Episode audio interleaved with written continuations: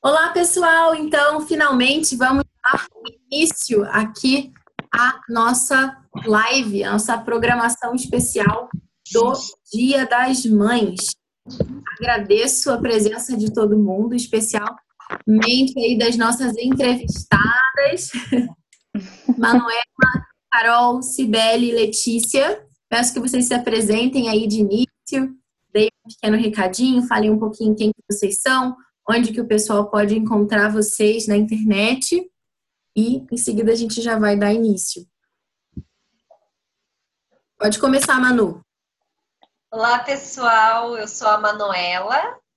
É, eu sou mãe de sete crianças. Minha filha mais velha tem 11 anos e agora o sétimo está ainda na barriga aqui. É, eu escrevo no blog educarte.blog e é, sou uma mãe homeschooler, sou uma mãe educadora. E vocês podem me encontrar no Instagram como Manu Martins Educarte.blog. Sejam bem-vindos, mandem as perguntas aí, vamos conversar um pouquinho hoje sobre essa experiência de maternidade. Legal. Olá, eu sou a Sibeli, sou mãe de quatro meninas é, vocês podem me encontrar no Instagram, é, Cibele Scandi, ou no é, Família Barlavento. Também escrevo é, para o blog Família Barlavento. Também sou mãe homeschooler. A gente educa as nossas quatro filhas em casa. E seja muito bem-vinda. Carol? Eu sou a Carolina, eu tô grávida de 10 semanas, meu filho ainda tá no forninho. é, se vocês quiserem me achar no Instagram, é, é Carolina, G-N-E-L-L-I. Olá, pessoal. Eu sou Letícia. É, meu primeiro bebê também está no forninho ainda, há 15 semanas.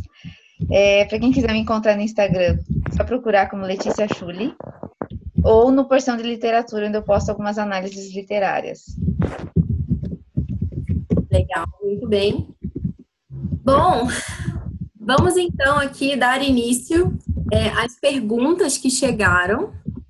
E por coincidência, a pessoa que perguntou é, essa primeira pergunta acabou de entrar aqui no Zoom também, querida Ana Clara, também.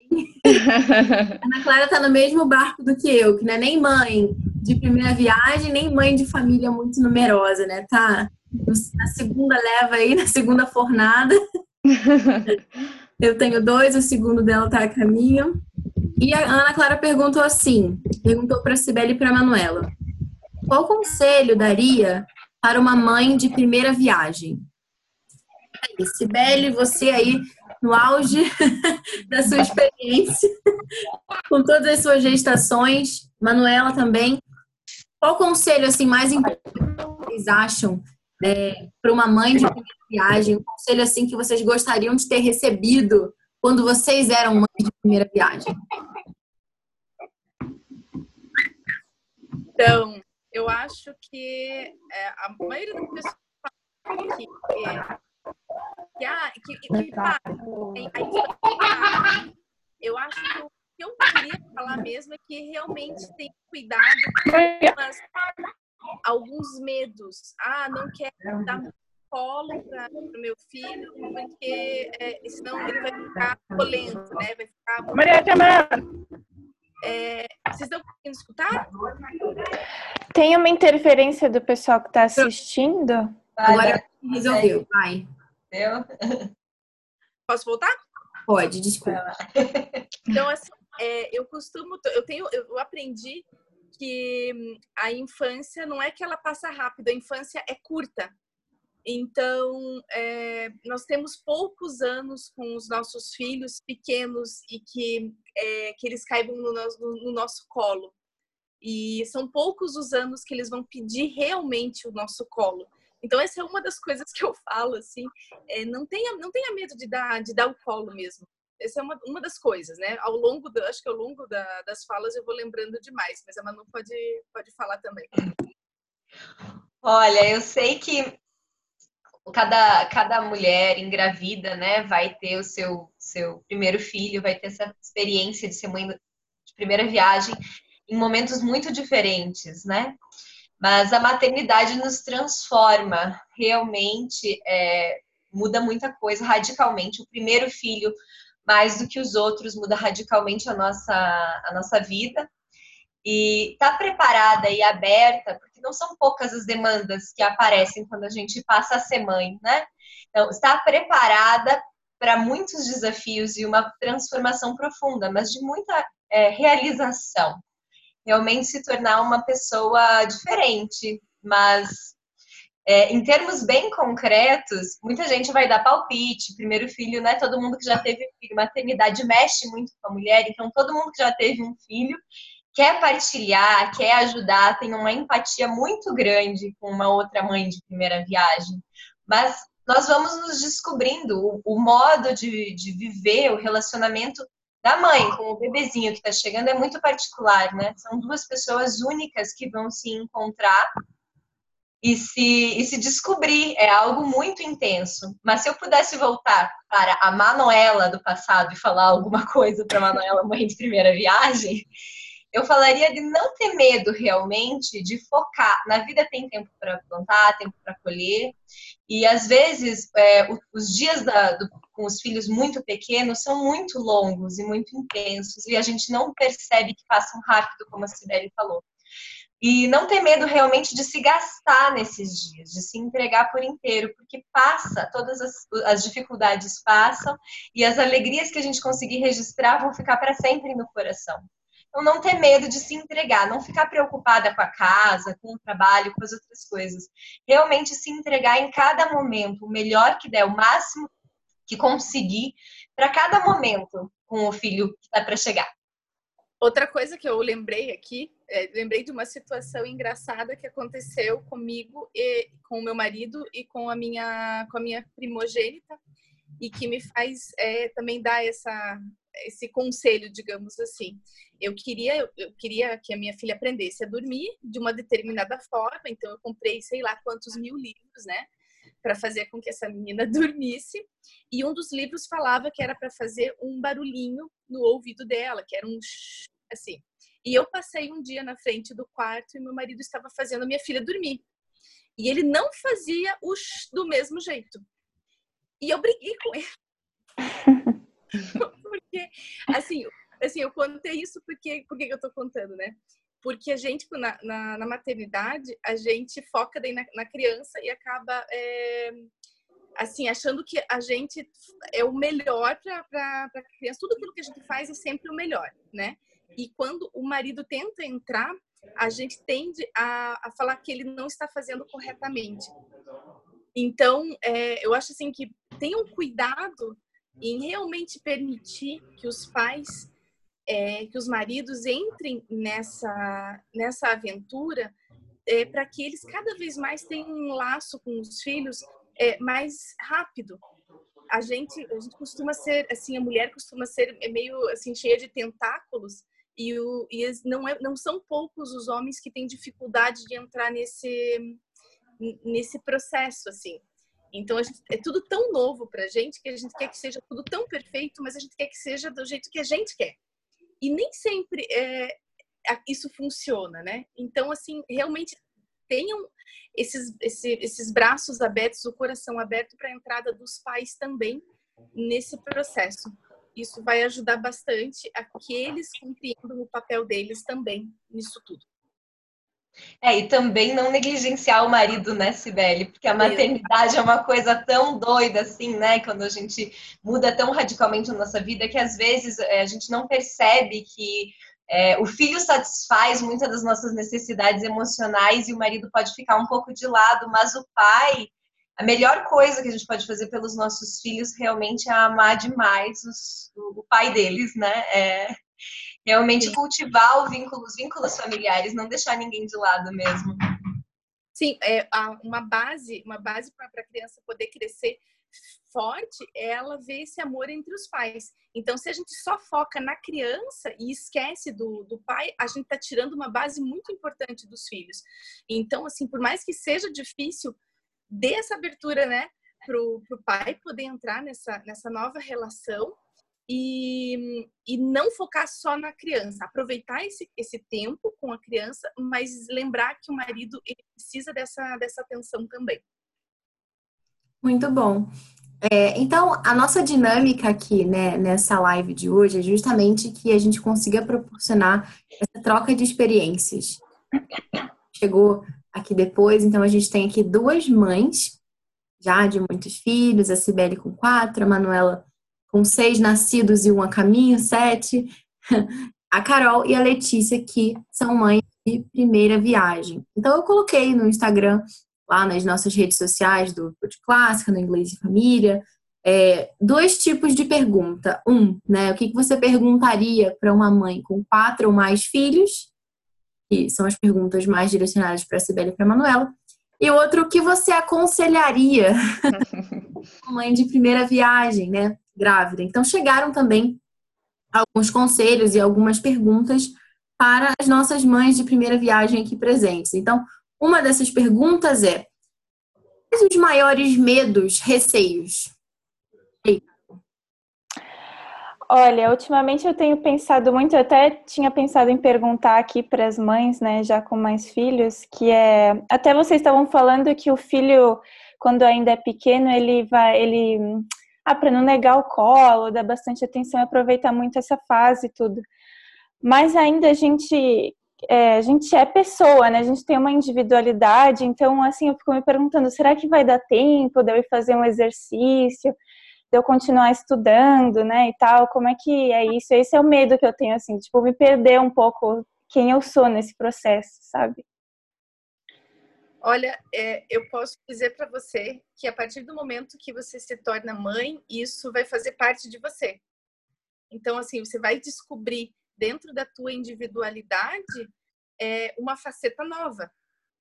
É, você não vai deixar de ser você para ser a mãe. Ser mãe vai fazer parte de você. E isso, e você vai, você vai pensar assim, nossa, onde que estava essa, essa Carolina, né? Foi, foi o bebê que trouxe, né?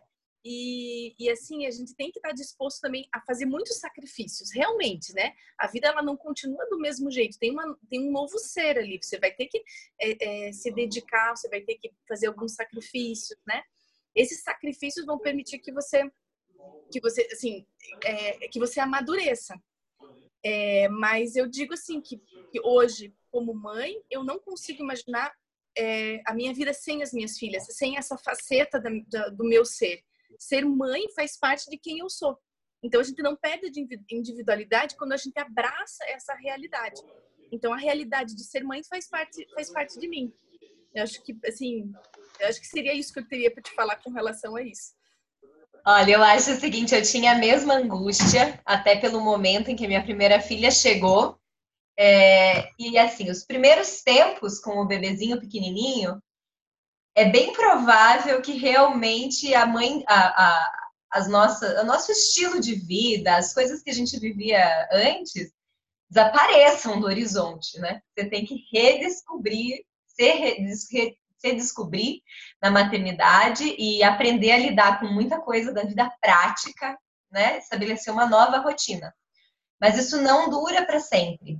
Eu, eu, particularmente, chorava quando eu tinha minha primeira filha. Assim, a minha mãe falava: calma, filho, o primeiro mês vai passar. Qualquer coisa que acontecia, eu chorava. Assim, se o bebê mudou, assim, vou trocar uma fralda, tinha alguma coisa diferente, eu já chorava. Mas assim, o que, que acontece? Passou um mês, passou dois meses, assim, você já vai retomando a normalidade. É realmente assim, um momento, a chegada do primeiro filho, é um momento muito, é, uma ruptura muito grande. Só que na, na, medida em que você faz esse mergulho profundo na maternidade, quando você volta, começa a subir de novo, assim, né, para respirar, você já volta assim, é, com essa nova responsabilidade, a sua vontade de fazer as coisas por dois é, muda, né? seu, seu relacionamento com as suas coisas mudam, mas é possível sim, é possível estudar. Assim, a quantidade de mães que fizeram faculdade, pós, cursos, ou que escutam aulas mesmo de coisas livres, né, cursos livres, que tem vida interior, que tem, fazem academia, é tudo uma questão de organização. No começo, não parece que não vai dar. mas dá. Né? É, é, é, uma mudança intensa no começo, mas depois gradativamente você vai encontrando um equilíbrio entre as suas necessidades e características anteriores e as suas características novas adquiridas e que você descobre no processo, já desde o processo da gestação, né? o que você vai descobrindo sobre você mesma e, ganhando, já, já, você já é mãe, né? Bebezinho tá aí pequenininho, mas você já é mãe. Legal. Letícia, e você? Quais os principais medos ou receios? Ah, eu acho que são mais. Eu acho que o medo como a Carol falou, ele não dá conta, às vezes, de fazer muitas coisas. Eu acho que, assim, falar isso para mães de quatro, de sete filhos é meio, né? Tipo, ah, vai ter medo de fazer muitas coisas com um filho, imagina quando você tiver vários, né? Mas. então, eu fico, às vezes, o medo vem, mas eu penso, nossa, como que eu vou ter medo de ter um só? Mas acho que o medo é normal por ser o primeiro. Mas eu sempre escuto muitas pessoas dizerem, dizer assim, ah, realmente, quando teu filho nascer, você vai se descobrir mesmo uma nova pessoa vai, vai descobrir capacidades que você achava que não tinha, inclusive de fazer várias coisas. Então, eu queria saber realmente se é isso mesmo que acontece, porque eu, particularmente, quando o bebê nascer, eu vou estar num processo entre a minha qualificação da dissertação do mestrado e entre a defesa. Então, alguns meses depois que o bebê nasceu, eu tenho que defender o mestrado. Então, ao mesmo tempo que eu vou estar com toda essa realidade nova, me adaptando com uma nova rotina da casa, com um novo membro da, da família, eu vou ter que tirar um tempo para estudar e tudo mais, para escrever, para me dedicar ao que é a minha profissão agora, né? Então, esse é meu medo, sabe? De negligenciar uma das duas partes, ou de negligenciar minhas obrigações nesse sentido, profissionais, ou negligenciar o bebê, por exemplo, vai ser tão pequenininho, parece que vai precisar tanto da minha atenção, como se eu não pudesse dedicar a mais nada. Letícia, o bebê pequeno dorme infinito. questão, o que é dolorido é que nós não estamos preparadas para dormir, ter um sono fragmentado, né? O nosso corpo uhum. com isso. isso. Essa é a parte sofrida, objetivamente falando. Mas tempo sobra você se organizar tempo para fazer outras coisas sobra. Já, já vi mais de um caso de mãe de primeira viagem que estava terminando faculdade, fazendo TCC, sabe? Assim, dá para fazer. É, e, e, assim, é, realmente é muita ansiedade, né? Esse, uhum. Essa de saber como é que vai ser, porque realmente é uma mudança de vida grande que está chegando. Mas você pode ficar tranquila que você vai. É, é possível conciliar as coisas se você tentar diminuir a ansiedade, né? É muito difícil fazer isso para mãe. Mas a realidade é, quando a gente tem um filho, a gente deixa de fazer as coisas por nós. A gente passa a fazer as coisas pelo, pelo conjunto. Você tem mais uhum. força. Se é isso, se esse é teu caminho, você viu que teu caminho está aí nesse projeto e você vai, né, a tua família vai se estabelecer nessa base, você pode ter certeza que você vai fazer melhor né, mãe? Uhum. Agora você tem uma motivação a mais. Então, assim, dá um medinho. coisa nova que a gente vai fazer. Eu mesmo assim, às vezes ter, ter, ter, sete é mais fácil do que ter um em alguns aspectos. Mas quando eu tenho que começar uma coisa nova, também me sinto um pouco assustada de, de conseguir conciliar as coisas. Mas se realmente eu, uhum. eu percebo que a minha vocação está ali, que eu vou colocar o meu coração, que isso vai agregar, ter eles por trás fortalece. Uhum. Ah, eu, eu não tenho muito, muito mais para falar, não. A minha, a minha comadre já disse tudo. muito é, bem. Realmente. Gente, e agora também eu queria perguntar uma coisa mais prática, assim, sabe? É, umas perguntas bem práticas que surgiram aqui, principalmente agora para as mães de mais filhos, né? É, então, assim, chegaram algumas perguntas aqui. Por exemplo, a Rafaela Valor assim: como ter tempo para dobrar tanta roupa? e aí? Eu gostei dela. Ela não perguntou como ter tempo de passar a roupa. eu, eu iniciei recentemente uma campanha pela roupa amarrotada. Eu não sei se vocês concordam comigo, mas a sociedade precisa assim descobrir o valor de uma roupa amarrotada. Eu já descobri há algum tempo. Olha, roupa, eu acho que, assim, é, conforme os filhos vão crescendo, a Manu concordar comigo, tenho certeza, a gente tem que incluir as crianças nos afazeres da casa, né? Então, é, é questão da roupa, eu, em volta e meia eu tô ouvindo, mas não sei ver. Vocês conseguem, vocês conseguem, tá todo mundo ouvindo? Tá certinho? Vou continuar, tá? É, então, da, a questão da roupa, assim, volta e meia tem pilha de roupa, né? Mas conforme os filhos vão, vão crescendo, a gente precisa colocá-los dentro do dentro do esquema da casa. Então, assim, eu divido, eu, eu peço para elas assim, tirem dessa pilha o que é de vocês e cada uma começa a colocar dentro do, do, do, do guarda-roupa. Ou então, pelo menos, começa a, a tentar dobrar, colocar em cima do, da cama, e daí eu ajudo uma coisa ou outra. Com relação à roupa, é isso. Eu não, eu não passo roupa é, que não precise ser passada há séculos. Não, é isso aí. Eu não dobro roupa, não. Roupa aqui em casa é encargo das crianças. Elas arrumam guarda-roupa. Coordenação motora, minha gente. Ó, vocês Não, Sinceramente, depois que eu descobri as atividades montessorianas, eu ensino meus filhos a, a dobrar roupa bem pequenininhos. é ótimo. Isso, isso me lembra um pouquinho da questão da, da nossa vontade de essa coisa de perfeccionismo, né? É bonito ver um, um guarda-roupa de criança, tudo dobradinho, bonitinho, né? Então, quando você é bem bebezinho, você consegue manter, manter. Mas se a tua, se o teu interesse é fazer com que a criança seja uma, uma pessoa autônoma, você precisa dar para ela é, oportunidade de desenvolver essa autonomia. Se a gente faz tudo pela criança, qual autonomia que ela vai ter na vida? Né? Ah, então, mas é que se eu deixo ele fazer, não vai sair do jeito que eu quero. Não, não vai sair do jeito que você quer. Né? A cama vai ficar com, aquela, com aquele jeitinho estranho, é, vai ficar dobradinha, bonitinho. É, os, os ursinhos de pelúcia não vão ficar do jeito que você imaginava, né? Na decoração da, né, do quarto. Só que está dando para o teu filho a oportunidade dele crescer. E isso é mais importante do que a roupa dobrada do jeitinho que você tinha pensado. Então, a gente vai também aprendendo a, a eleger as prioridades. Então, assim, a minha prioridade é que elas sejam autônomas. Logo, eu prefiro que elas dobrem do jeitinho delas do que, eu, do que ter o guarda-roupa lindo, maravilhoso e, e, e crianças que acham que todo mundo tem que fazer tudo por elas. É basicamente sim.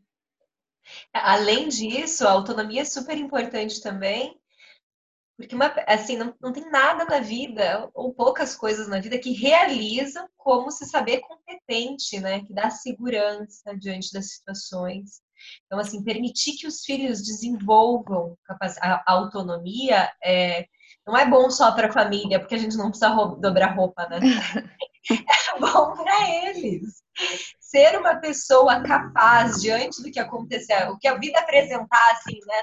A fim de peito aberto. Assim, eu consigo, porque eu sei que eu dou conta das demandas, né? Eu não, não, não fico encolhido diante da vida.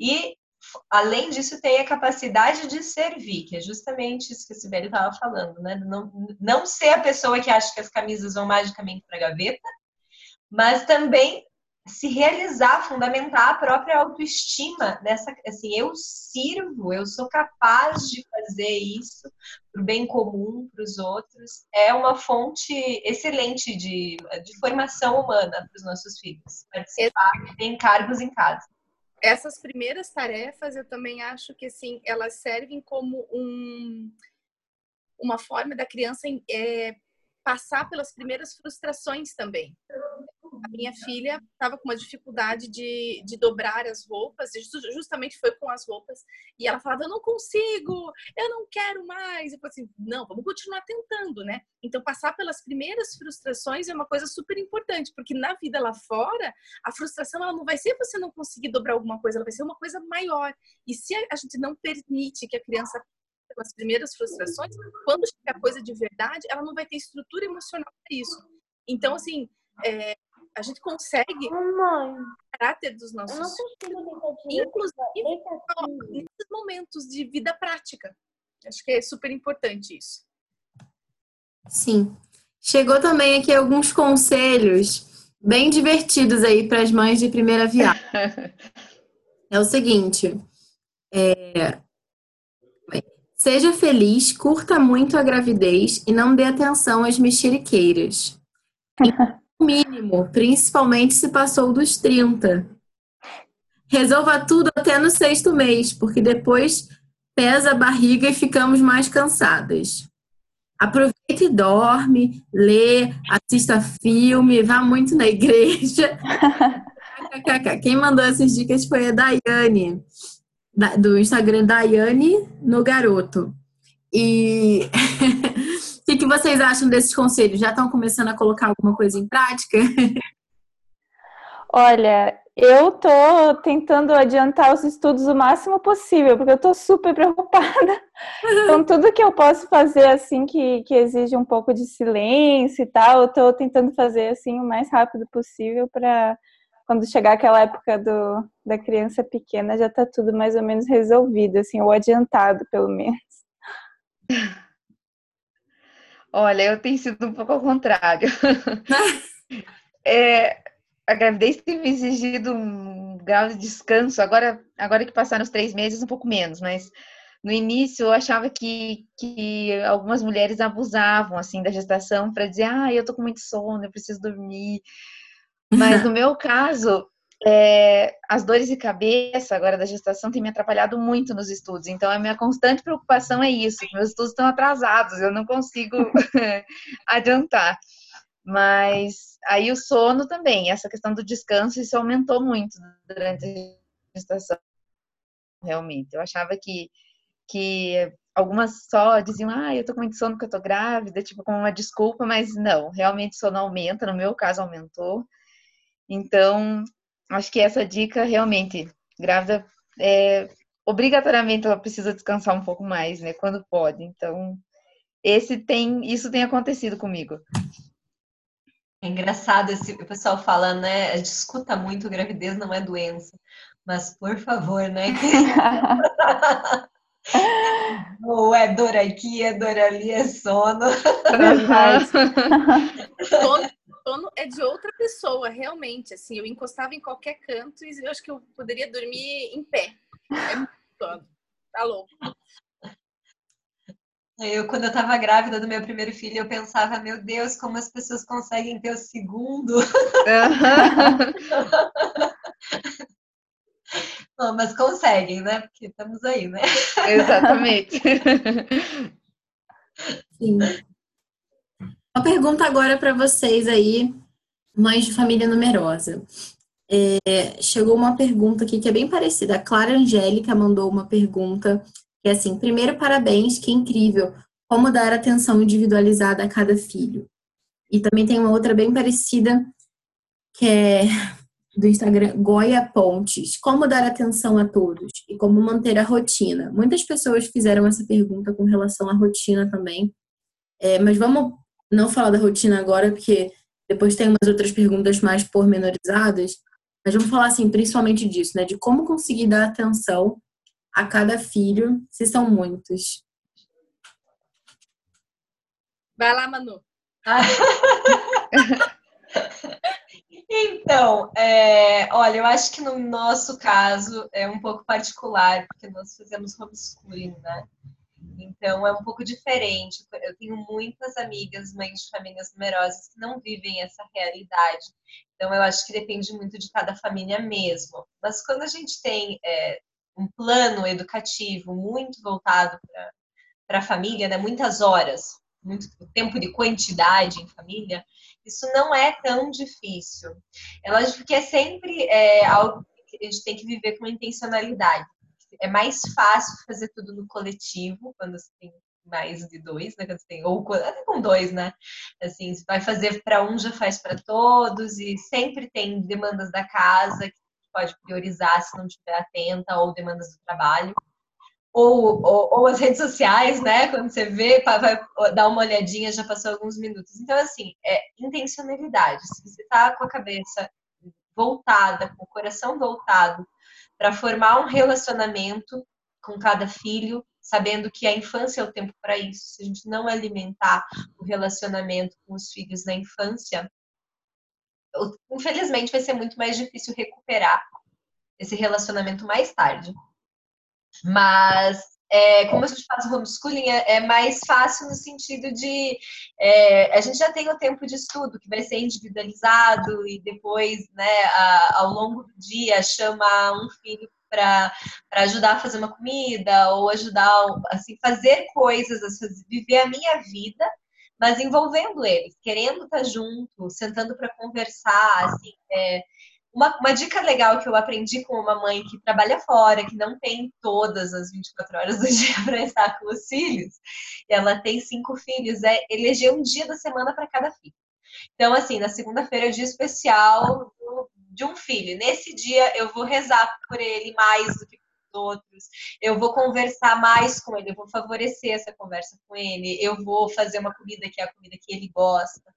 E daí na terça-feira do segundo, na, do segundo filho, na quarta-feira, e assim vai, para não realmente para não deixar passar é, essa necessidade de dar uma atenção maior para cada um. Mas eu acredito que essa atenção maior é, assim, não pode ser confundida com o mito de que o irmão vem roubar alguma coisa, né? De que é ruim ter o irmão, de que tá perdendo o colo porque vai dividir. Porque não é assim na realidade, né? A realidade, o irmão, ele vem somar, é uma pessoa a mais que ama é, o primeiro filho, digamos assim, é uma, uma rede de amor e o amor, como não é um bem material, né? Os bens materiais realmente, se eu tenho dois filhos, eu tenho um pão, eu vou dar meio pão para cada filho. Mas o amor não é assim. É, eu vou amar cada filho com todo o coração. O que acontece é que meu coração fica maior, né? A minha capacidade de amar aumenta. Então, assim, é, ter coisas coletivas é bom, mas sem perder de vista que é, os, todos os vínculos têm que ser nutridos, seja com os filhos, seja com os amigos, seja com o cônjuge, né? É ter a intencionalidade mesmo. Acho que é por aí. É, é, eu, eu tenho eu tenho assim algumas dicas também. É, assim, eu também sou homeschooler, não sei se todo mundo que está tá assistindo sabe, né? Eu também educo as minhas filhas em casa. Mas antes disso, eu fui coordenadora, fui professora de uma né, de, de, algumas escolas e de uma das escolas eu era preceptora eu fazia uma, uma espécie de tutoria. E algumas vezes essa, essa pergunta vinha assim como que eu posso dar uma atenção individualizada para os meus filhos? É, algumas sugestões que eu dava para para as famílias que eu que eu fazia essa tutoria era que, que assim, algumas vezes a gente precisa se reorganizar as coisas da casa.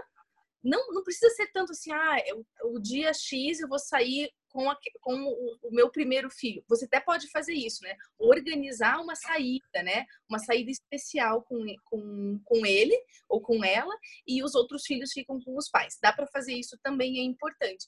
Mas também é, a reorganização das coisas da casa é, que te possibilite ficar com, com, com aquele filho específico. Então, por exemplo, aqui em casa a gente percebeu em alguns momentos que uma das meninas, quando eram bem, bem menores, elas estavam sentindo a minha falta, porque eu estava dando muita atenção para um, algum bebê. E o meu marido falou assim: Olha, vamos fazer o seguinte, eu troco, vamos trocar, você dê banho, é, fique com a, a a menina mais velha, eu dou banho no bebê e você fica, esse momento você fica com ela, você lê um livro com ela. É, é, é uma reorganização que não precisa de grandes é, demandas de, de tempo, mas que aquela criança perceba a tua presença, a tua intenção em estar com ela. Então, algumas vezes, algumas fases da vida, não tem como você sair com uma criança só e deixar os outros, né? Dar essa, essa atenção tão individualizada.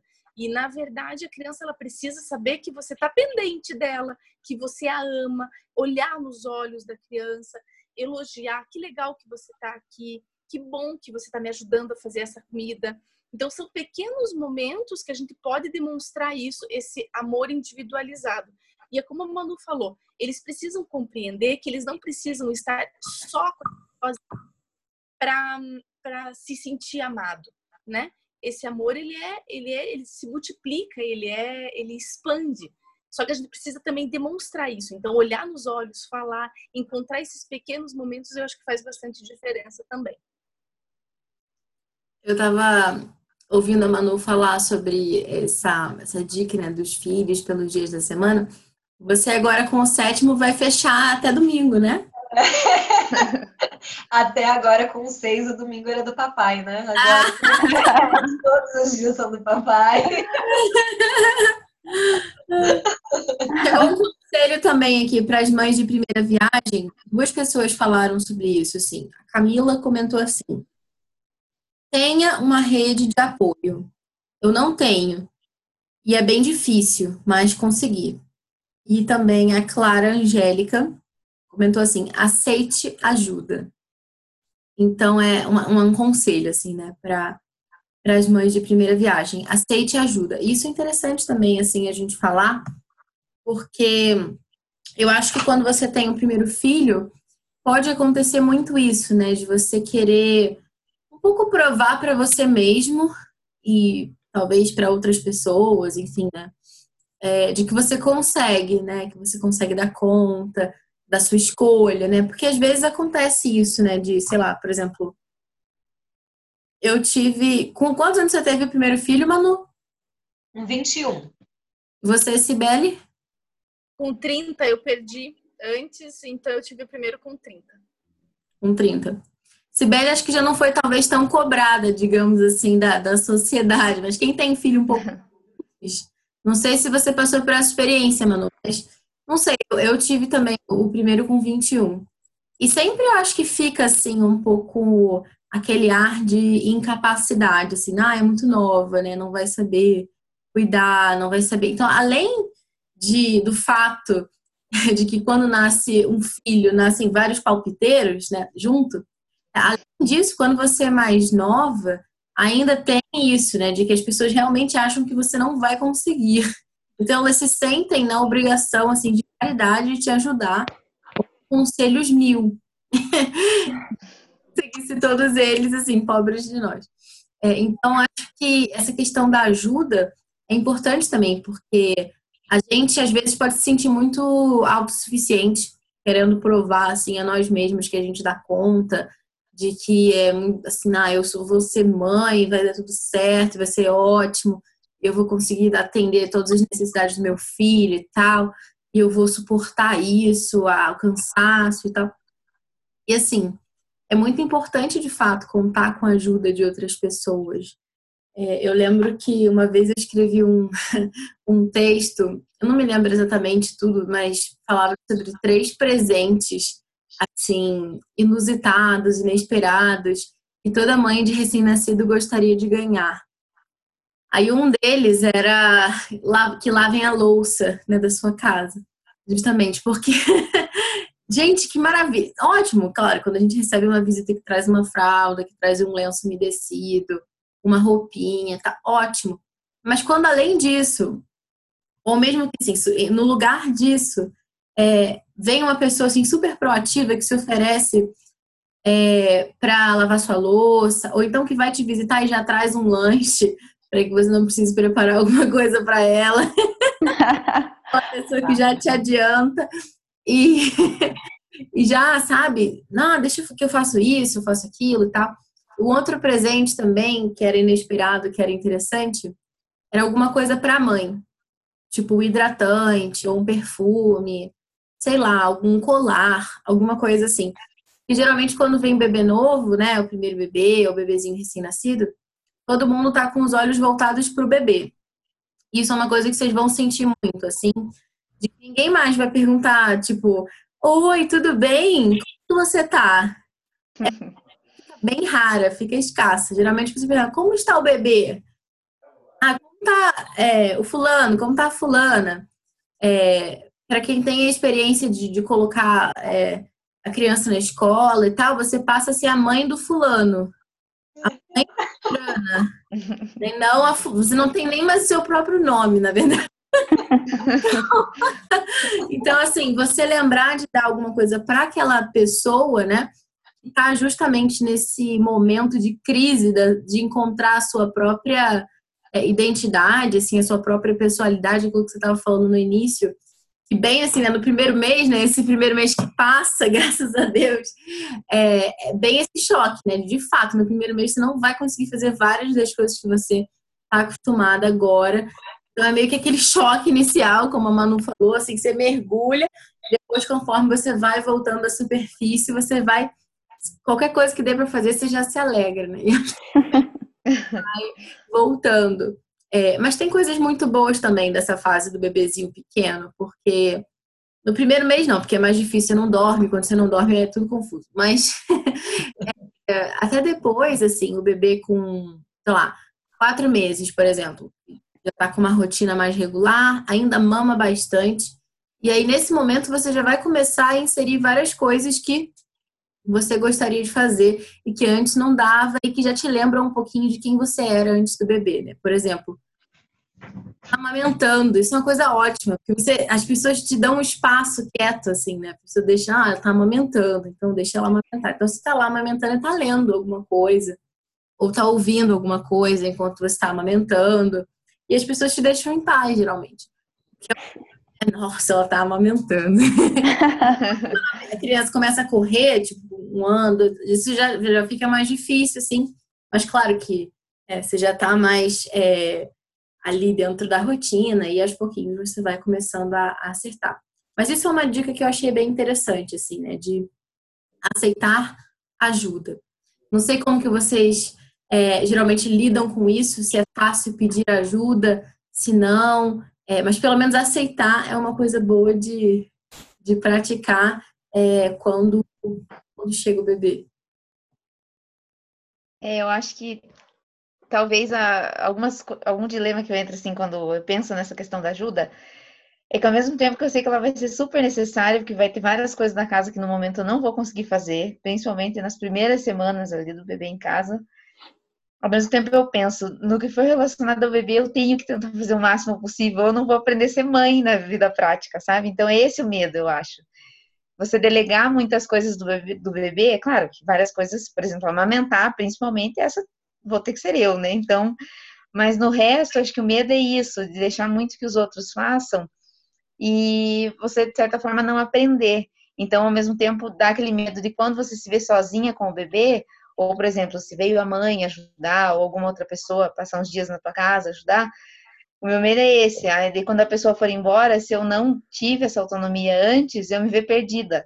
E não saber cuidar sozinha do meu filho, sabe? Então, mas ao mesmo tempo eu sei que é, tem que ser aberta para essa ajuda, porque não dá conta realmente no início de fazer tudo sozinha.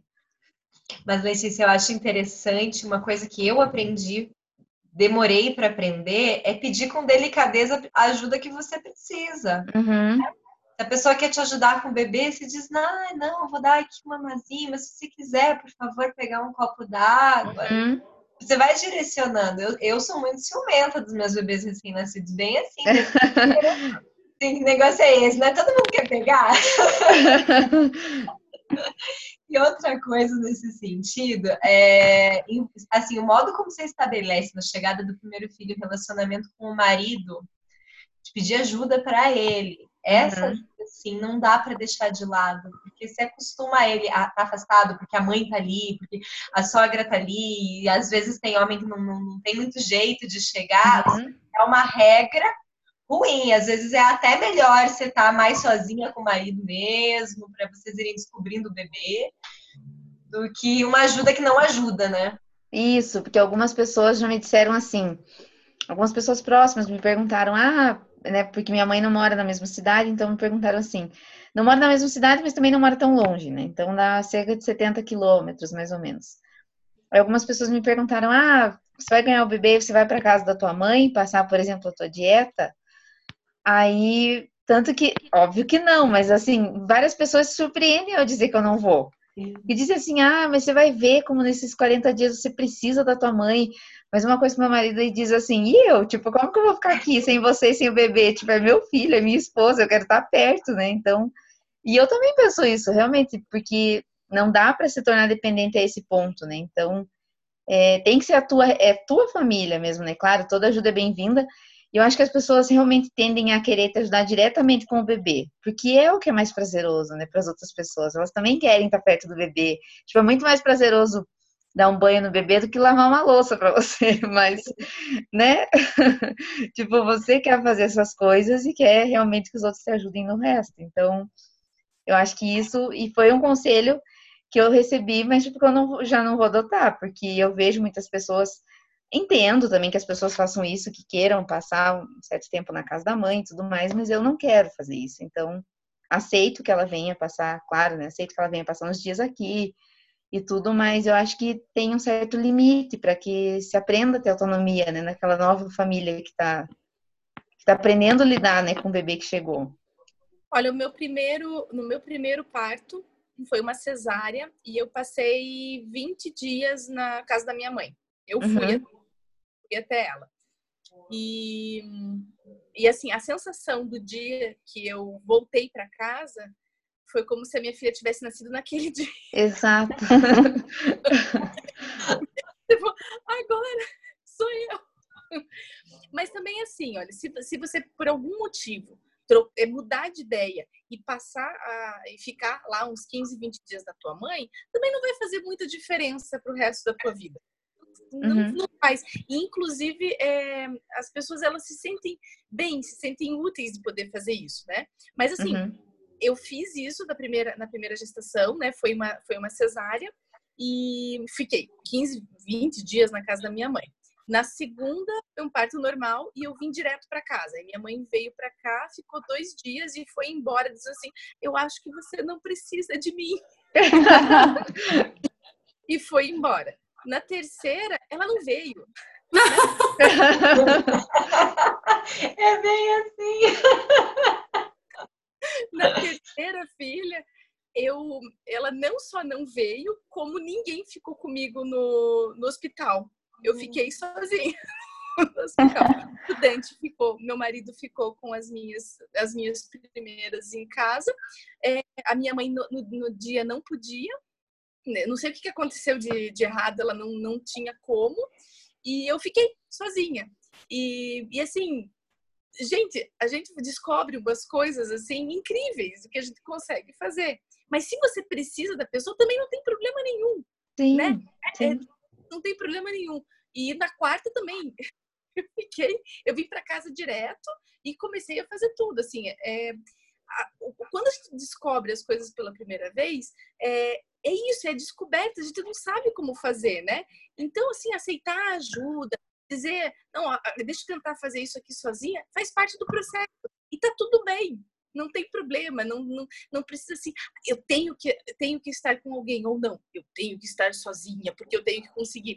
É tudo, a, gente, a gente vai aprendendo, né? Uhum. Mas é uhum. interessante isso. Na primeira, a gente precisa de todo mundo. Daí na segunda, diante, a gente não precisa de mais ninguém. É, aí já parece que já entra no automático, né, para as outras pessoas. E você, Carol, o que, que você acha desse assunto aí da ajuda? É, é muito difícil aceitar ajuda. Geralmente a ajuda que eu aceito é mais do YouTube, assim, do Google. então eu sou bem dependente para tudo na vida. Inclusive, até assim, vocês estavam falando da ajuda do marido. E é muito difícil aceitar a ajuda do meu marido. Faz dois meses que eu tô casada só, e não é que ele faz tudo errado, mas é que eu sou super perfeccionista então, não é que tem que estar tá do meu jeito, tem que estar tá perfeito, tem que estar tá super arrumado. Então, acho que isso vai ser um problema muito grande, assim, para mim, sabe? De aceitar essa ajuda, especialmente, assim, do meu marido, porque já é difícil para mim. Mas é importante que você, assim, é, é, consiga começar a amolecer um pouquinho pelo fato de dele ser o pai, né? Ele, né? Tem essa, essa importância dentro da, da, da dinâmica da, da, da, família, né? É, é que eu, eu assim, eu, eu me Eu acho assim que, que você está descrevendo uma coisa assim que eu também eu também tinha muito firme assim. Tanto que meu marido fala até hoje, ele fala assim: "Sibeli, você você censurou o meu você censurou tudo". né? e, e, isso é importante assim pro, pro até pela pra aproximação do, do, do casal, né? É, a gente aceitar os pequenos defeitos que vão fazer parte da, da grande pintura que vai ser a nossa vida, né? Numa pintura não existe só as luzes, né? A, as sombras, né? Existem aquelas coisas assim que é, que vão fazer parte daquilo que vai ser a nossa vida, que vai vai nos ensinar a sermos mais maduros. Então, mas é um processo também. Eu levei algum tempo e No meu caso, que fiz cesáreas, né? Meus partos, infelizmente, foram todos cesáreas. É, o meu marido amadureceu tanto com ter que me ajudar a levantar, ajudar a trocar curativo, ajudar a pegar o bebê para trazer para me amamentar, sabe? É, que eu acho assim que deixar, nem que seja aquilo que não faz tanta diferença, escolher aquela tarefa ah, isso aqui vai ser especial para ele fazer, para ele se envolver com o filho. Pra, pra, porque, assim, no final das contas, muita mulher reclama que não tem ajuda do marido e depois pesa. No primeiro filho, não pesa tanto. Em alguns tempos, você já consegue dar conta da casa, já tá as coisas, e daí chega o segundo, já fica mais difícil. E se, e se, você consegue dar um espaço, assim, nem que seja um espaço controlado, um espaço assim, não, essa atividade aqui é dele é ele ser autor também, né? E é difícil mesmo, porque geralmente eles fazem tudo diferente da gente. Mas aprender, assim, aprender a conviver com essa diferença faz muito bem pra gente. Eles não fazem do mesmo jeito que a gente, eles fazem de outro jeito, mas nem por isso eles fazem de uma forma ruim. É diferente. E assim, a gente precisa aprender realmente a deixar. Porque se a gente não deixa, não deixa, e os nossos tentáculos entram em todas as partes da vida da família, uma hora a gente vai pifar, porque a gente não vai dar conta de tudo.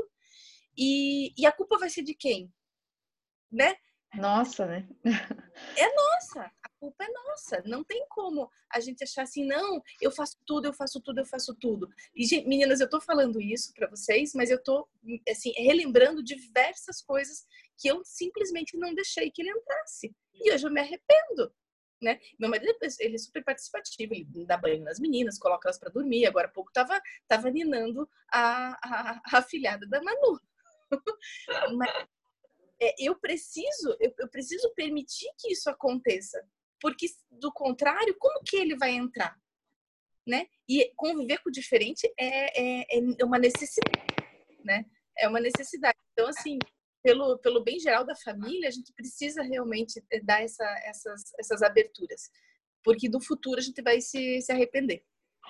É, eu acho que é, eu nesse ponto não tenho muita dificuldade. O Gabriel já me ajuda bastante, principalmente agora, desde que eu descobri a gestação, é que ele já teve muito tempo morando sozinho, então muita coisa ele sabe fazer muito bem, algumas coisas ele faz até melhor que eu. Então eu não tenho esse caso de ficar em cima, sabe, para ver se está fazendo bem, porque eu sei que ele vai fazer bem algumas coisas, principalmente das coisas da casa. Então, desde que eu descobri que estava grávida, é, algumas coisas, por exemplo, da faxina da casa, ele não me deixa fazer e ele faz. Então, ele já assumiu essas tarefas e viraram tarefas dele. Então, agora que a gente vai, acho que, contratar uma diarista, enfim, então, essas tarefas serão da, talvez da diarista, não mais dele, porque ele não vai mais poder fazer. Mas nesse ponto eu sou muito tranquila. Eu acho que com o bebê talvez eu vou um, ter um pouco mais de dificuldade, porque ele mesmo disse, ai, sabe, não tem muito jeito com o bebê muito pequenininho, essas coisas assim. Mas ao mesmo tempo eu sei que eu vou ter que deixar, porque ele precisa aprender. Tanto que quando ele sente medo de pegar o bebê de alguém que é muito pequeno, eu digo, você tem que aprender, porque uma, tipo, agora, né, principalmente vai ser o nosso, então você vai ter que pegar o bebê recém-nascido e tudo mais. Não dá para esperar o bebê ter três meses para pegar no colo.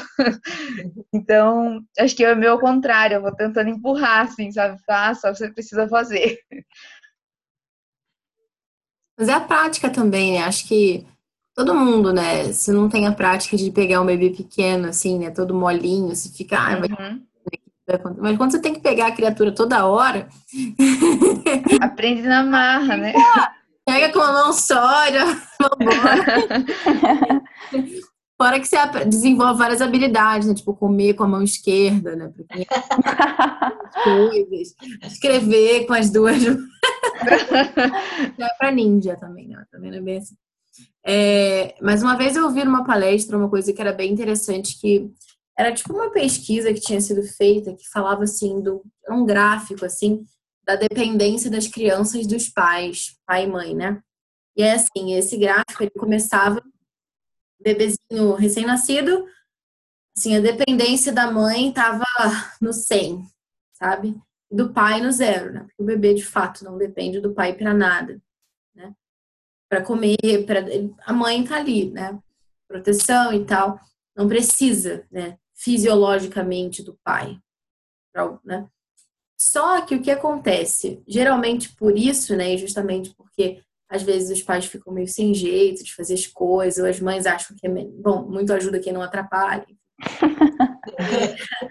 é, acaba tirando, não, deixa que eu faço, deixa que eu faço. Aí qual a mensagem que você passa pro pai? Bom, é melhor não fazer nada que eu faço uhum. melhor, né?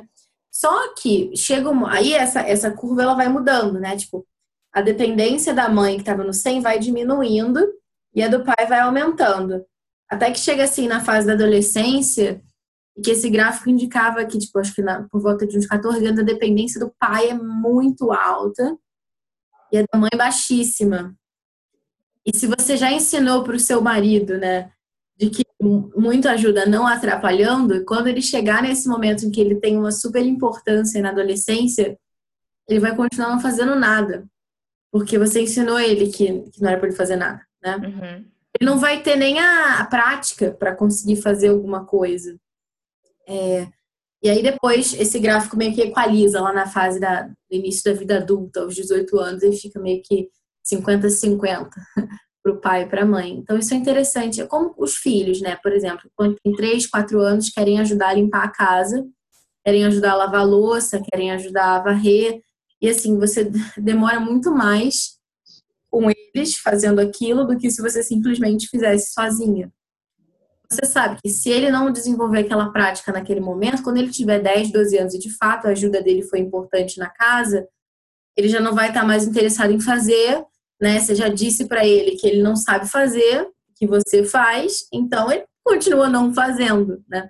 Meio que se você né? Ao contrário, quando ele tem 3, 4 anos, e mesmo que ele atrapalhe mais do que ajude ali, mole tudo, ou enfim, é, marque as paredes com a vassoura, esse tipo de coisa, é, já ensina para ele que aquilo faz parte da rotina, que ele também é responsável pela casa e que ele tem que ajudar. Enfim, então isso faz com que seja muito mais natural. Quando ele tenha lá seus 10, 12 anos, poder ajudar de uma forma mais significativa, assim. Eu acho que essa comparação também se aplica. Mas falando assim sobre rotina da rotina da casa, não, rotina da casa é um outro tópico mais prático, eu vou deixar para depois. Mas teve duas perguntas assim que eu acho que se complementam para Manuela e para Cibele, que são assim, né? A Yara FGC perguntou: Como dar conta de tudo sem enlouquecer? Tenho muito medo de ter muitos filhos. E a Patrícia o Alves pergunta assim: Você é muito paciente? Eu acho que uma coisa está relacionada à outra, né? Tipo, o fato de você muito, ser muito paciente com o fato de não enlouquecer. Mas e aí, meninas, como dar conta de tudo sem enlouquecer? Vocês são muito. Ponto paciência. então, não. Mas, assim, a paciência é uma virtude, né? A gente, a gente vai crescendo de pouquinho em pouquinho, uma luta de dia a dia, a gente vai melhorando com quedas e tenta de novo. E a maternidade é uma escola de paciência, porque a gente voluntariamente, por amor aos filhos, escolhe padecer pequenas contrariedades, a gente vai se sacrificandinho, assim, não são, não é um, uma batalha, né? Não é uma coisa de, de grande, um sacrifício grande, são pequenos momentos que a gente vai se vencendo por amor a eles, né? Mas nem sempre é perfeito, mas a gente, no meu caso, pelo menos, assim, quem me vê hoje pode achar que eu tenho muita paciência. Ou não, no momento. Mas eu já fui muito mais impaciente. Cada, cada filho foi fazendo, foi me forçando a crescer em paciência. E assim, é muito curioso que parece que cada, cada filho que eu tive, cada um dos meus filhos, veio com uma, uma característica de personalidade que me forçou a enfrentar algum defeito alguma, alguma falha, algum, sabe, assim, é, por exemplo, eu era uma mãe muito autoritária e a minha primeira filha obedecia bem a isso. A minha segunda filha já não. Eu tive que desenvolver outras estratégias que não bastava a minha o peso do meu olhar ou uma voz mais firme, sim, cada um foi, né, foi me, me, moldando, me maleando, me tornando assim, a gente vai criando um olhar. Então, assim, não é porque, se, se a pessoa for pensar, né, eu não posso ter um segundo, um terceiro, um quarto, X filhos porque eu não tenho paciência, então ninguém tem, porque é natural que a gente vai crescendo em paciência. Os filhos nos ajudam com isso. E, e na verdade, assim, todas essas questões relacionadas a vícios e virtudes, é, é natural que a gente vai se deparar com essas dificuldades na vida. Não é não tendo os filhos que eu vou me poupar, né? É porque as outras situações no trabalho ou na vida também vão me forçar a crescer em paciência. Só que quando a gente tem filhos, a gente faz isso por amor. Eu vou ficando mais mansa, eu vou tentando domar, assim, né? Eu tenho um temperamento que o ímpeto é soltar os cavalos, né? Vou segurando as rédeas, porque eu não quero ferir aquela pessoa que é tão assustador, assim, né? Perder a paciência diante de, dos olhinhos né, né, do pequenininho que eles são. Mas com muitas, muitas quedas, né? É, e começar de novo. E a outra pergunta era da rotina, Bárbara? Me perdi aqui. É, enquanto, enquanto só eu, eu retomo aqui, eu queria, antes que eu esqueça, é, às vezes as pessoas falam pra gente assim, eu já escutei algumas vezes, nossa, eu não teria condição de ter tantos. Mas as pessoas olham para a gente, acho que a Manu vai, vai concordar, e elas imaginam aquela quantidade de crianças caindo de paraquedas dentro da casa delas, assim, de uma hora. né? Tipo, toca uma campainha, você abre, tem lá quatro criancinhas. né? E é isso importante que a Manu estava falando, porque assim, a gente vai crescendo. É, as crianças elas vão vindo aos poucos. E você vai enfrentando a cada dia uma, uma, uma nova etapa do, do teu amadurecimento. Então, assim, realmente, se, se eu tivesse tido lá, né, lá atrás, de uma vez só, é, as quatro como elas estão hoje, eu não estaria madura o suficiente, né? Algumas pessoas podem estar pensando, ai, quem ganha gêmeos, né? Mas assim, a gente vai ganhando essas, eu costumo dizer assim, né, que essas graças elas vão vindo para aquelas dificuldades atuais. Se eu fico imaginando muito, é, deixando a minha imaginação é, ir ao, ao, ao assim é, é, viajar, realmente eu não vou ter aquela maturidade para aquela situação que está imaginada. Eu não vivi tudo aquilo que precisaria ter vivido para poder saber se eu iria ter ou não é, paciência, seria ou não ter é, a palavra certa para aquela criança naquele momento certo. Então, é, conforme a gente vai abrindo nosso coração para essas situações, o nosso coração também vai amadurecendo e a gente vai percebendo o que, que a gente pode ou não fazer. É, e, e, isso que a Manu falou, com erros. A gente não vai conseguir uma vida, é, uma maternidade sem erros. A gente vai errar, e, e isso faz parte do caminho, né? É, errar faz parte. A gente aprende com os erros e tem que se propor a não, não errar mais naquilo. Provavelmente a gente vai errar de novo, mas a gente propõe de novo a não errar de novo. e assim a gente vai caminhando. E é isso. Sim. E aí, para o pessoal aí da, da primeira viagem, chegaram também alguns conselhos com relação ao que é, estudar, né? Como se preparar então chegaram algumas coisas, né? A Bruna é, J. Terribile disse assim: leia livros sobre educação de filhos, rotina, introdução alimentar. É, também chegou uma outra aqui que ela disse assim: leia mais sobre o bebê do que sobre a gravidez barra parto. Uma outra comentou assim: se prepara, Patrícia, Se prepare, aprenda tudo o que puder sobre um recém-nascido. E uma outra pessoa comentou também, a Rafaeli, busque conhecimento sobre amamentação.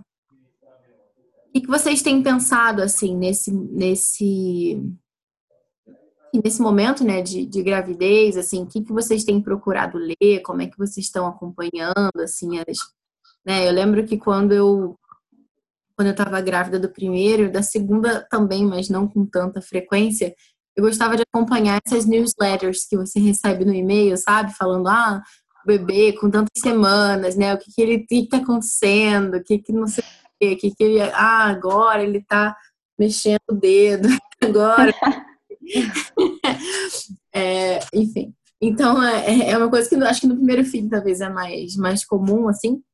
Mas, mas achei interessante, assim, principalmente esse comentário aqui, pelo né, de você estudar mais sobre o recém-nascido é, do que sobre a gravidez em si, o parto e tal. É interessante, assim, né? Porque às vezes a gente meio que, assim, se prepara, né? A gente agora tem uma super bagagem na internet, enfim, tipos de parto, é, plano de parto, e faz. Só que às vezes as pessoas esquecem do fato do qual é o plano de quando o bebê chegar, né? plano de mãe, também é importante né, pensar e é fundamental porque quando, quando chega o bebezinho, né, muitas coisas ali que no, quanto antes assim você fazer certas coisas é mais fácil, né? Por exemplo, a adaptação do sono.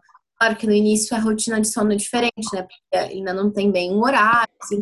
Mas, por exemplo, onde ele vai dormir, enfim, é, isso é, ele está muito adaptável, né? Quanto mais novinho o bebê é, mais adaptável ele é. Então, dependendo daquilo que você quer fazer, é, depende muito, né? Nesse início de como você vai conduzir isso, por exemplo. Mesmo a amamentação, é, assim, isso é uma coisa que às vezes as pessoas não dão importância sobre ler, assim, sobre a pega correta, por exemplo, da amamentação e tal. Acham que, assim, a coisa vai acontecer da forma mais, sim, é, natural, porque é natural, fisiológico, né? O processo da amamentação, a pessoa acha que vai acontecer, vai ter um encaixe, vai ser ótimo, vai ser lindo. Quando, na verdade, se você não tem a pega correta, tipo, no hospital, você já volta para casa machucada, peito doendo, sangrando, enfim. Então, são coisas que desde o início, se você já acerta é, e já tem, assim, meio que uma, uma preparação anterior, você já meio que elimina ali grande parte do, é, da dificuldade, né? Então, como que vocês têm procurado se preparar, ler? O que vocês têm pensado? Pode falar é, primeiro, Carol. Tá. Então, assim, na verdade, eu eu não sou uma pessoa muito prática, né? Eu sou uma pessoa muito teórica, assim. Então, eu já pensei bastante sobre isso, é, sobre essa coisa de me preparar e tal, porque é, essas coisas de ver o que vai acontecer daqui a pouco, ver o que vai acontecer mais para frente, me deixam muito ansiosa. Então, eu sempre tento viver o momento que eu estou passando agora. Então, por exemplo, isso de ver o que está acontecendo com o bebê, né, uh, dentro da minha barriga e tal, isso eu, eu acompanho bastante, eu tento entender as mudanças do meu corpo, porque eu acho que isso é importante também. Na gravidez acontece um monte de coisa que, assim, a gente muda muito, então eu tento muito entender o que está acontecendo agora e eu pulo todas as etapas de, de entender o que vai acontecer depois, assim, eu não me preparo nada porque vai acontecer depois. Eu sempre tento pensar no hoje e daí no amanhã, o problema que tiver, eu penso no amanhã. Porque também, assim, ah, tem, é, óbvio, tem essa coisa da pega da mamada e tudo, mas às vezes você pode ter um problemão com isso da amamentação, às vezes não, às vezes, sei lá, cada bebê é de um jeito, então não adianta também eu querer ficar lendo ah, tudo sobre os bebês e tal, porque acho que na hora a gente vai descobrindo assim, mais ou menos, né? Pelo menos no meu caso, me, ger me geraria muita ansiedade ficar lendo e tal, meu Deus, como é que vai ser? Então, também não sei se estou fazendo assim meio errado, posso estar até enganada, mas eu estou lidando dessa forma, assim, por enquanto. Então, eu tenho acompanhado bastante também essa questão do desenvolvimento do bebê. Eu acho uma coisa muito interessante ter acesso a isso, sabe? A saber o que em cada semana está desenvolvendo e tudo mais. É, por enquanto eu não tenho, não comecei a ler nenhum livro ainda especificamente sobre bebês ou sobre amamentação. Sobre a amamentação é uma coisa que eu estou um pouco tranquila, não por saber, mas porque algumas pessoas já me falaram, inclusive a médica, algumas outras pessoas me disseram que no hospital em que eu vou ganhar o bebê, as enfermeiras ajudam muito e pelo plano de saúde depois uma enfermeira vai vir na minha casa, então para ajudar nessa questão da amamentação. Então disso eu fiquei um pouco mais tranquila, tipo, ajuda, eu sei que eu vou ter. Então, isso já já deixei um pouco assim sem me preocupar. Mas com a questão do recém-nascido é o que eu mais tenho pensado, assim, como é, que às vezes eu, o que eu vejo que algumas pessoas me disseram, e até me, me marcaram em alguns textos, que eu achei muito interessante, foi que as pessoas dizem assim, ai, ah, meu recém-nascido chora muito, é, ele não, meu recém-nascido não, não gosta de tomar banho, algumas coisas assim.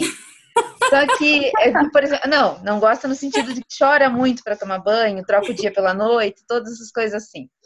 Só que assim, eu, eu acho que é um momento de se ter muita paciência, porque é, se é um mundo novo para nós, imagina para um bebê que passou nove meses ali na tua barriga num espaço minúsculo, de repente ele está num espaço muito maior e não faz ideia do que é dia ou que é noite, né, mais ou menos. Então, eu acho que é questão de paciência também, de não ficar estressado e pensando, ah, esse meu bebê tá dando problema, não é acostumado com nada. Claro que ele não é acostumado com nada, né? Então, eu acho que isso tem sido mais o meu desafio, assim, pensar que eu tenho que estar tá, é, consciente de que muitas coisas podem acontecer, de que com algumas coisas o bebê vai acostumar rápido, com outras não, e que eu tenho que estar, de certa forma, preparada para isso. Então, isso que eu tenho pensado mais agora, que eu tenho que me preparar para isso mesmo.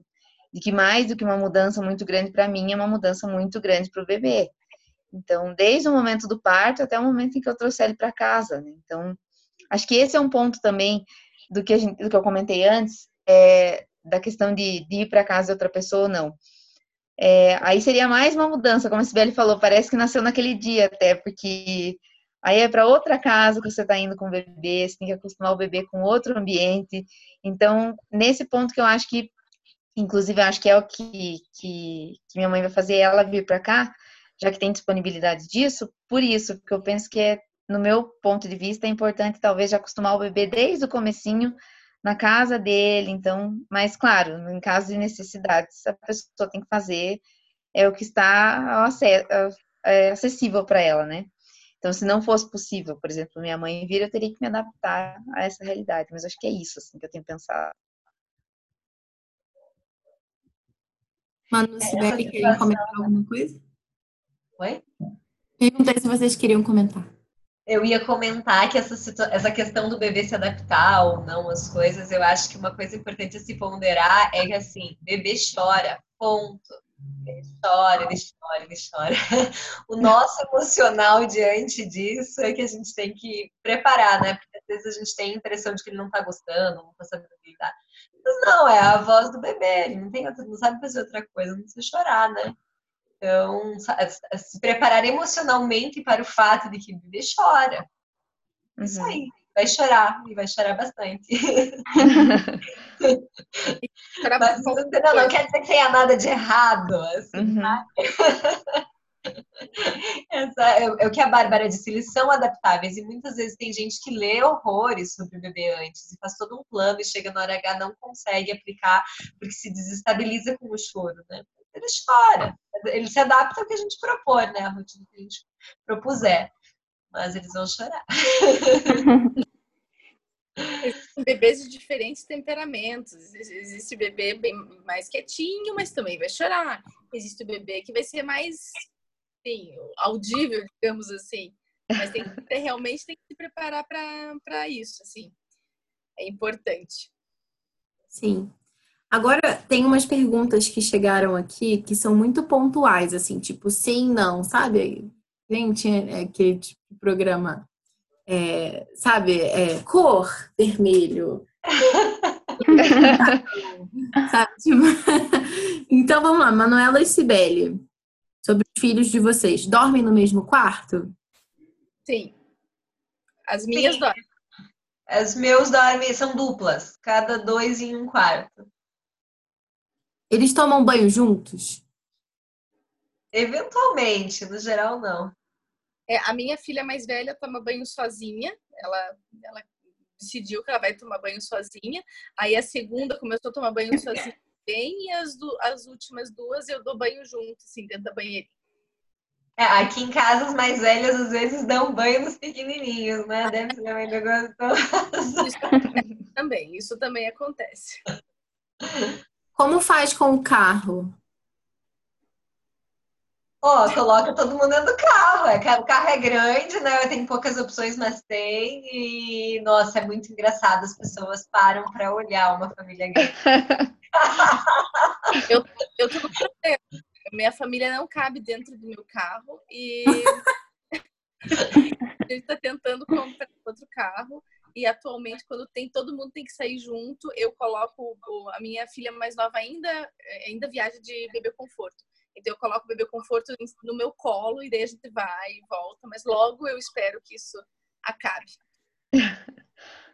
separar essa é mais para Manuela separar quarto de meninos e meninas sim uhum quarto de meninas e de meninos. E aqui é por faixa etária também, meninas mais velhas, meninas pequenas e meninos. Dá para continuar passeando de carro, viagens curtas? Sim. Sim, completamente. Nossa, a gente faz viagens de qualquer tamanho. é, ela, acho que ela perguntou isso com relação ao número de filhos. Como convencer o marido não religioso? ter mais filhos? Imagino que sim. Olha, um de cada vez, né? É, um de cada vez. Reduzindo para a ideia, né? Assim, ah, o bebezinho já tá um pouquinho maior, tô com saudade de ter bebezinho em casa. Ah, não precisa, assim, chegar pro marido e falar, então, vamos ter 10 filhos? É. Eu não conheço um que fosse topar. Olha, eu tava falando disso essa semana ainda no, no, no, Instagram, de que meu marido não queria nem casar. Ele falava que não ia casar, que não ia ter filhos. Gente, pai de sete filhos, um de cada vez. Olha, eu posso, com relação a isso, eu posso dizer que assim, eu casei com um ateu. Eu casei com um ateu que falava que não queria ter filhos. Quando ele falava que não queria ter filhos, eu fiquei pensando, ah, bom, então não vai ser com você, né? Porque eu quero ser mãe, então a coisa não funciona. Mas mas assim depois ele ele assim ele percebeu que a minha vontade realmente era ser mãe ele reorganizou aquilo na, na cabeça dele e tá beleza você pai então porque você quer ser mãe. E nesse processo é, do, do, do, casamento meu marido né, é, se converteu e mas ele continuava com algumas alguns medos assim ele falava não então a gente vai ter só um pronto. Aí na segunda só as duas pronto. Terceira só as três. assim, é, é, eu acho que assim, é, o casal, quando ele está próximo, quando ele permite esse, esse diálogo mesmo, essa proximidade, assim, muito, essa intimidade, é, o amor ele, ele expande. E a gente vai aprendendo a dar, a dar assim, a, a se acostumar com, essa, com esse, com esse tamanho desse amor. E, é, e o tamanho, o amor, ele vai, vai ocupando os lugares da casa. É, também, assim, eu acho que muitas. É, uma coisa que a gente tem que entender, seja o marido religioso ou não, ou aberto à vida ou não, é que a visão da família e dos filhos para o homem é muito diferente de para a mulher, né? É muito comum, mesmo um, uma pessoa que case já com a ideia de ser aberta à vida, assustar, porque as demandas da vida prática, assustar com, com as mudanças, né? É lógico que sustentar um e sustentar sete ou seis, você não está multiplicando por seis. Não é assim que acontece. É, é, as coisas vão gradualmente e, e a vida é, as coisas vão mudando, né? Cada ano que passa as coisas mudam. Mas da perspectiva masculina, isso é muito diferente da perspectiva feminina. Então, dá esse tempo, não fazer pressão, né, deixar ele ir amadurecendo, a, as próprias experiências de vida vão mudando o, o, coração, assim, porque às vezes a gente vai com muita força para impor o nosso ponto de vista, né, porque a família é algo é, muito forte para a mulher, né, e a gente acaba assustando mesmo. Eu acho que uma postura violenta, assim, eu quero ser aberta à vida, eu quero ter muitos filhos, atrapalha, é, essa confiança, porque o, essa perspectiva de que ele tem que prover para a família. Ninguém, nenhum homem, não é normal que ele vai querer é, é, não dá conforto ou não dá um bom sustento. É uma pressão muito maior psicologicamente falando, né? Na, na, na psique masculina isso do que na nossa. Então, eu acho que esse respeito pelo que pelo cônjuge, né, pelo tempo dele de amadurecer essas ideias é muito importante.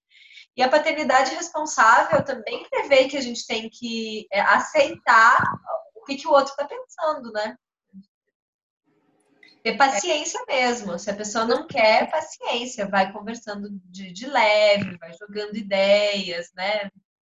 Mas no tempo dela, quando a gente bate de frente nesses aspectos, é muito bem. Porque se a pessoa disser não, é não. Né? Se você vai forçar um filho em cima da pessoa, você está indo contra a ideia de paternidade responsável. Né? É, eu adotei. É melhor seduzir para a ideia. Eu adotei a tática de, assim, para algumas coisas, na verdade, sim, estou tentando adotar para várias coisas, é de não ser a esposa chata, com um, um aspecto assim, e ficar o marido falando só daquilo. Então, por exemplo, com relação à conversão do meu marido, eu, né, eu sou católica, eu gostaria que ele se convertesse, ele era ateu. Se eu ficasse o tempo inteiro falando sobre esse assunto, eu iria espantar o meu marido. E isso acontece com diversos outros, outros aspectos, né? Se a gente fica falando muito sobre aquilo, a gente vira esposa chata. E, e acaba acontecendo da gente espantar eles da, daquilo que, que seria uma coisa muito boa de viver. Sim. Hum, não tanto o conselho, mas mais o encorajamento para as mães de primeira viagem que chegou foi, né? Clara escreveu: Parabéns, você é incrível e será uma mãe maravilhosa. Acredite em você sempre. E a Marcela escreveu assim: Durma, ore e relaxe, que vai dar tudo certo. e isso eu achei bem interessante, assim, porque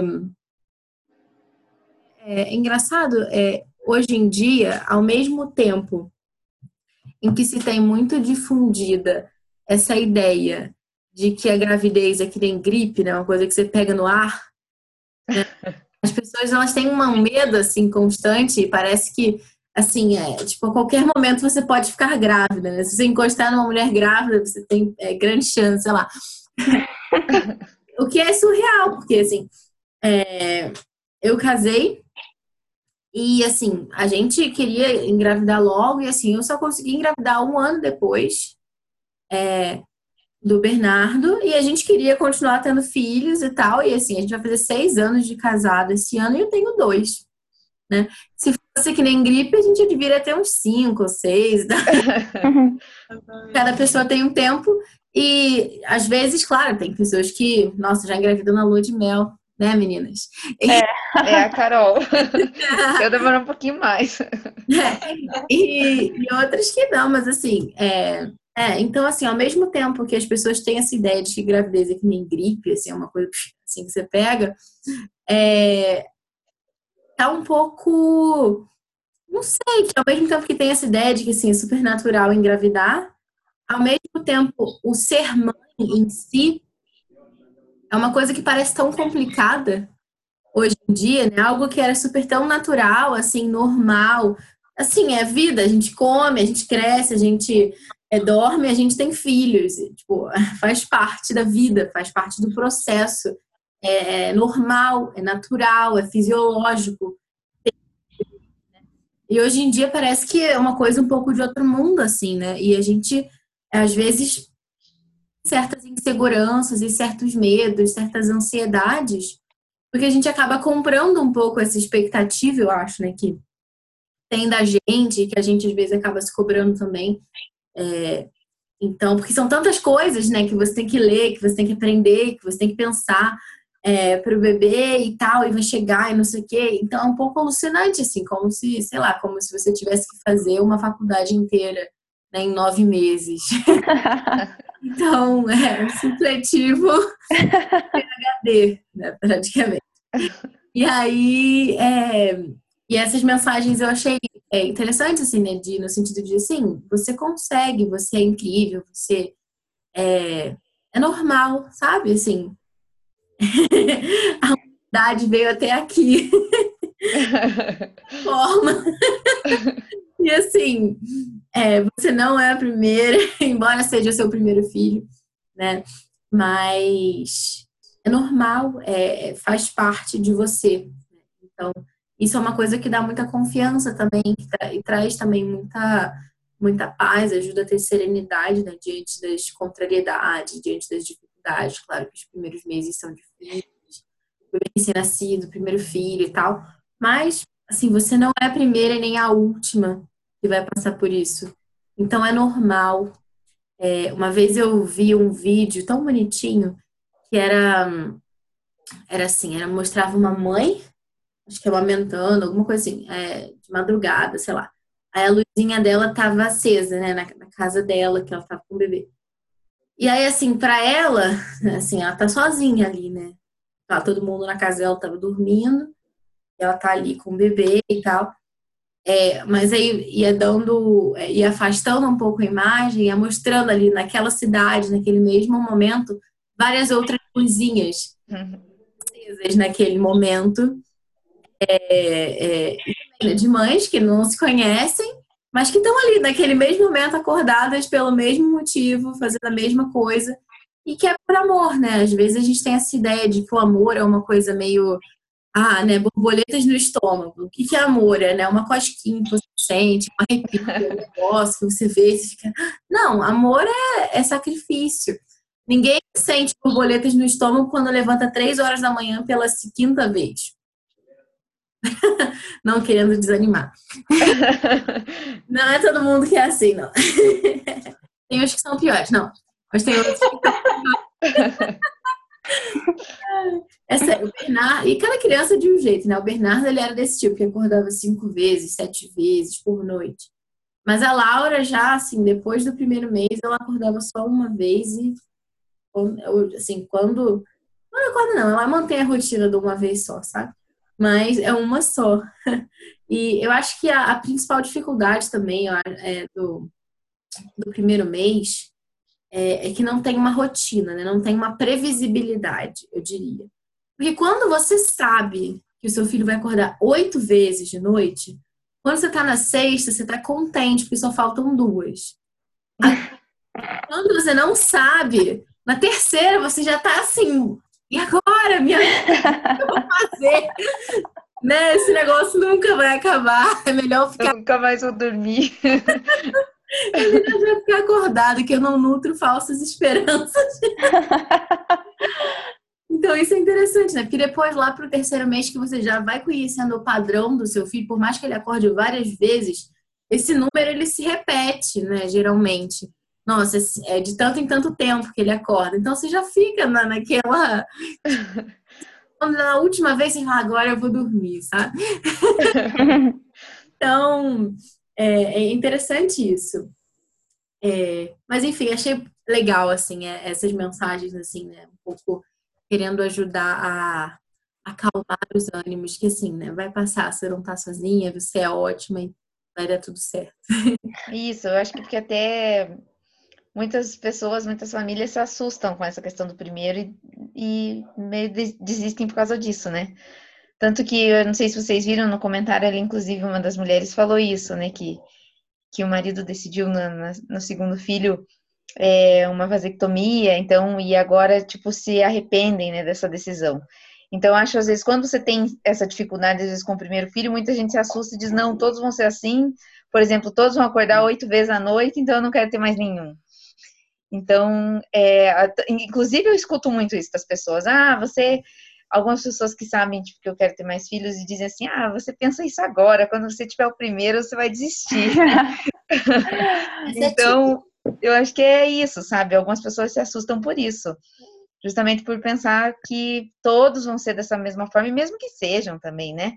É, é, tipo, a alegria e o amor por ter um filho, eu acho que é muito maior do que qualquer dificuldade, né? Então. Mas eu acho que é isso que às vezes assusta algumas pessoas. Sim. Sibeli e Manuela, que erros vocês cometeram com o primeiro filho? Oi? Não ouvi. Que erros vocês cometeram com o primeiro filho?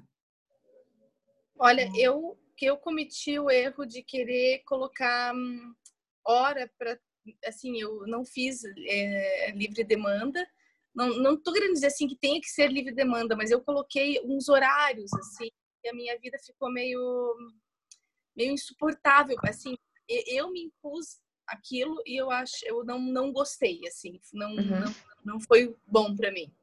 Essa foi uma das coisas que me veio na cabeça assim. Primeiro. Eu acho que meu erro que eu cometi com a primeira filha, assim, foram muitos, né? Tadinho. Mas eu acho que o pior é eu me importava demais com a opinião dos outros. Eu achava assim que a minha filha tinha que ser perfeita, porque isso seria uma prova de que eu estava fazendo tudo certo.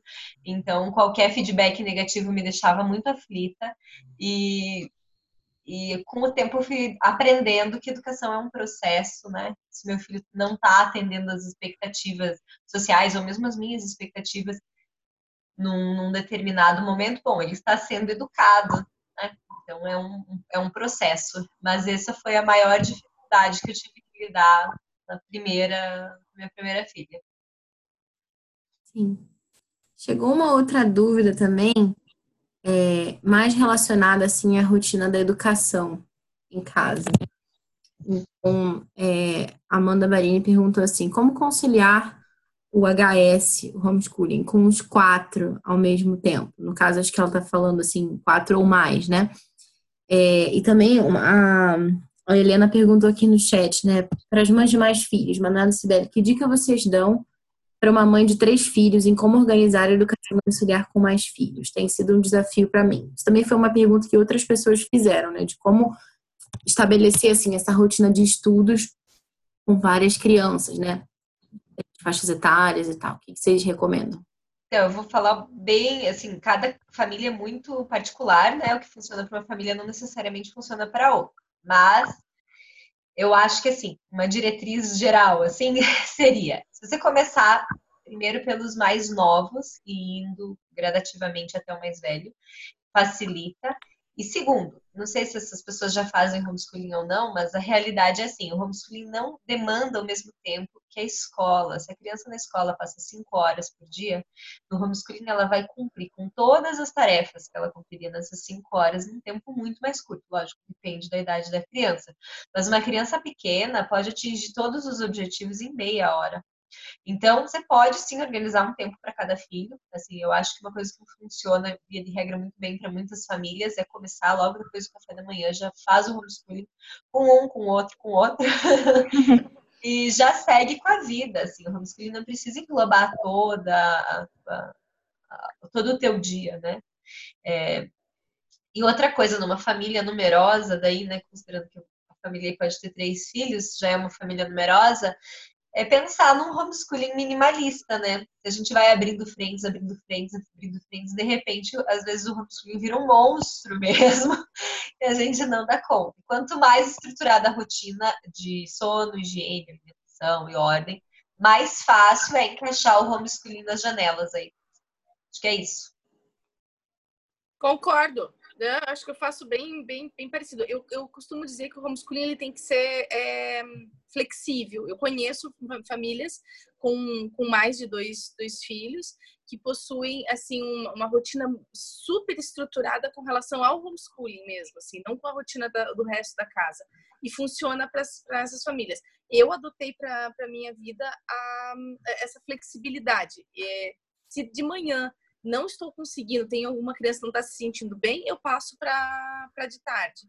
Ou então, essa criança que não está se sentindo bem é uma das mais novas, as mais velhas já, já sabem é, o que, que elas têm que fazer. Elas podem fazer sozinhas, elas fazem sozinhas, e depois eu, eu reviso com elas. Então, algumas coisas acontecem assim. Meninas, eu queria só falar uma coisinha. Eu tô com meu celular aqui quase acabando a bateria. tava, tava sem bateria, foi quase tudo. Eu não tenho muito mais tempo aqui. Pega o carregador. Então, tá bem longe, não teria como. Ah, Mas tudo bem, se você desaparecer, nós já sabemos o motivo. é, uma, um outro comentário que chegou aqui para as mães de primeira viagem, que eu achei interessante assim, é, uma pessoa comentou assim, é Lucena Calado, o dom de ser mãe perpassa a quantidade de filhos, por isso sigam a voz do seu coração filho é mais difícil, mas o instinto materno ajudará a cada mãe de primeira viagem.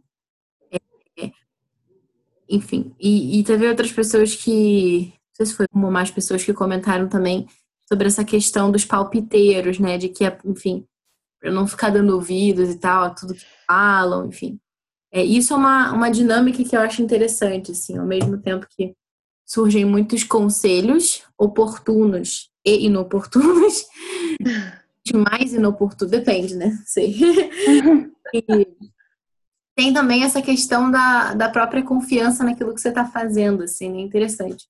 É, sei lá, uma, uma breve pesquisa no Google, às vezes você encontra várias respostas para uma única pergunta, né? Sei lá, ah, a criança pode comer açúcar, por exemplo, né? Então vai ter o pessoal que fala, não, só depois de dois anos. O outro vai falar, não, nunca na vida. E o outro vai falar, não, com um ano já dá. Enfim, é, sei lá. Então, assim, só um exemplo, assim, meio bobo, assim, porque o açúcar é o novo vilão, assim, digamos, né, da, né, das crianças. Sempre tem uma, uma questão relacionada ao açúcar. Mas só um exemplo, assim. E você vai ouvir conselhos, assim, acho que de todos os lados. E ao mesmo tempo também importante. Essa, essa coisa de, de instinto materno parece uma coisa meio boba, assim, né? Meio engraçada. Tem até um, uma, um dito popular que fala isso, né? De que a asa da galinha não machuca o pintinho, não é uma coisa assim? Não sei se você já ouviu. Nunca ouvi. É, legal. Meu primeiro filho.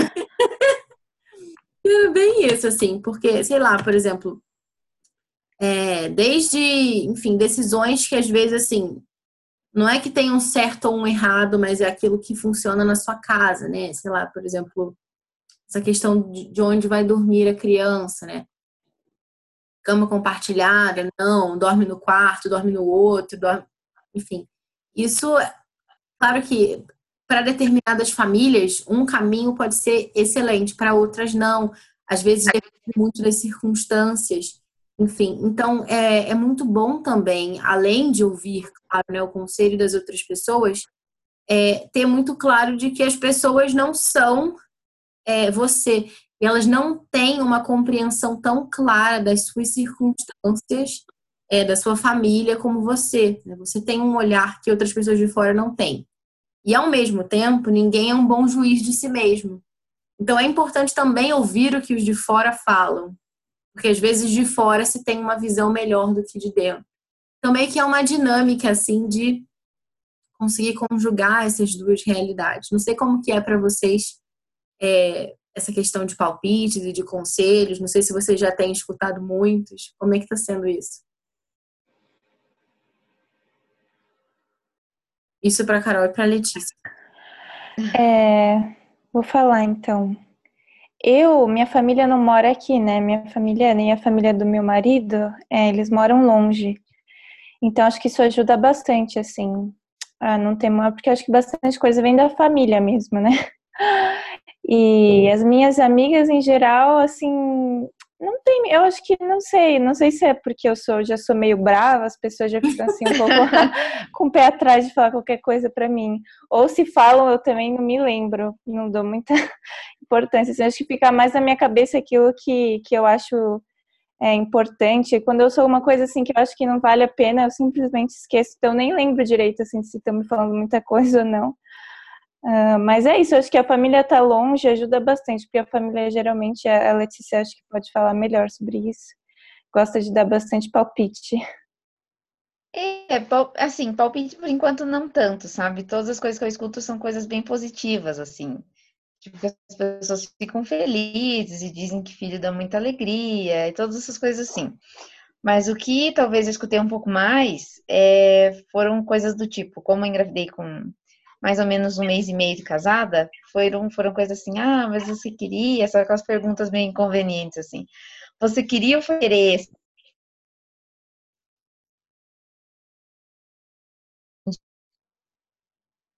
filhos, sabe? Tipo. Acho que tá travando um pouquinho, Letícia. Tenta sair da reunião e entrar de novo. Tá bom. É, enquanto isso, vou fazer aqui uma, uma última pergunta, porque a gente já está meio que extrapolando assim o, o horário. Chegaram várias perguntas e muitas resumem, é, Manu e Sibeli, essa questão da rotina, da organização da casa e tal. Porque acho que as pessoas ficam um pouco perdidas, assim, né? No sentido de, nossa, como é que você consegue, né? Com, com vários filhos, né? É, tem uma pergunta aqui que é assim, né? A Teila Caldas perguntou qual a rotina que adota para a organização da casa e variação do cardápio. É engraçado que chegou uma, uma outra pergunta também, deixa eu ver se eu acho que está na outra conta. Você perguntou para o Pod Clássica e outra perguntou no Inglês em Família.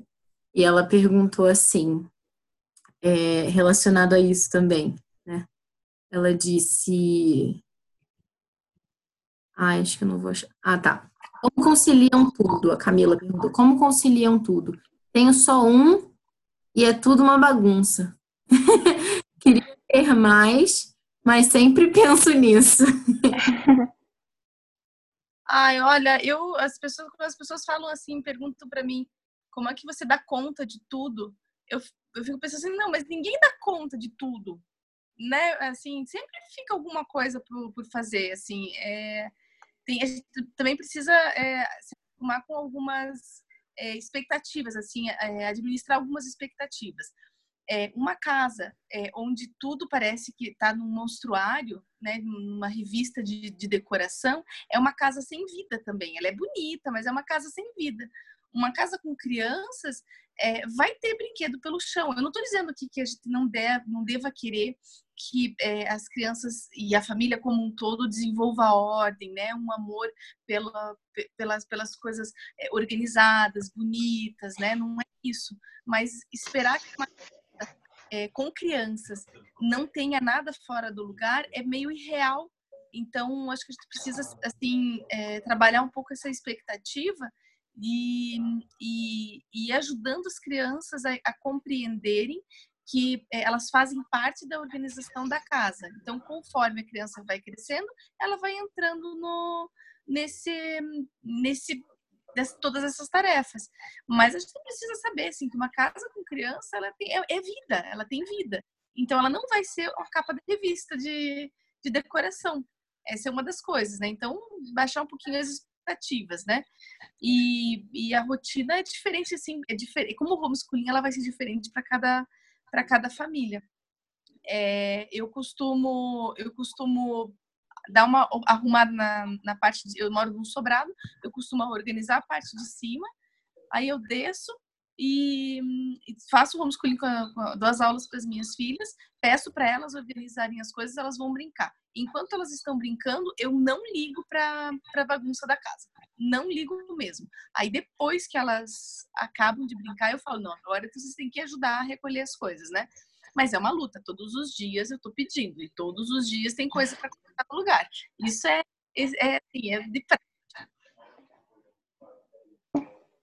É, eu Você acho que comentar alguma coisa?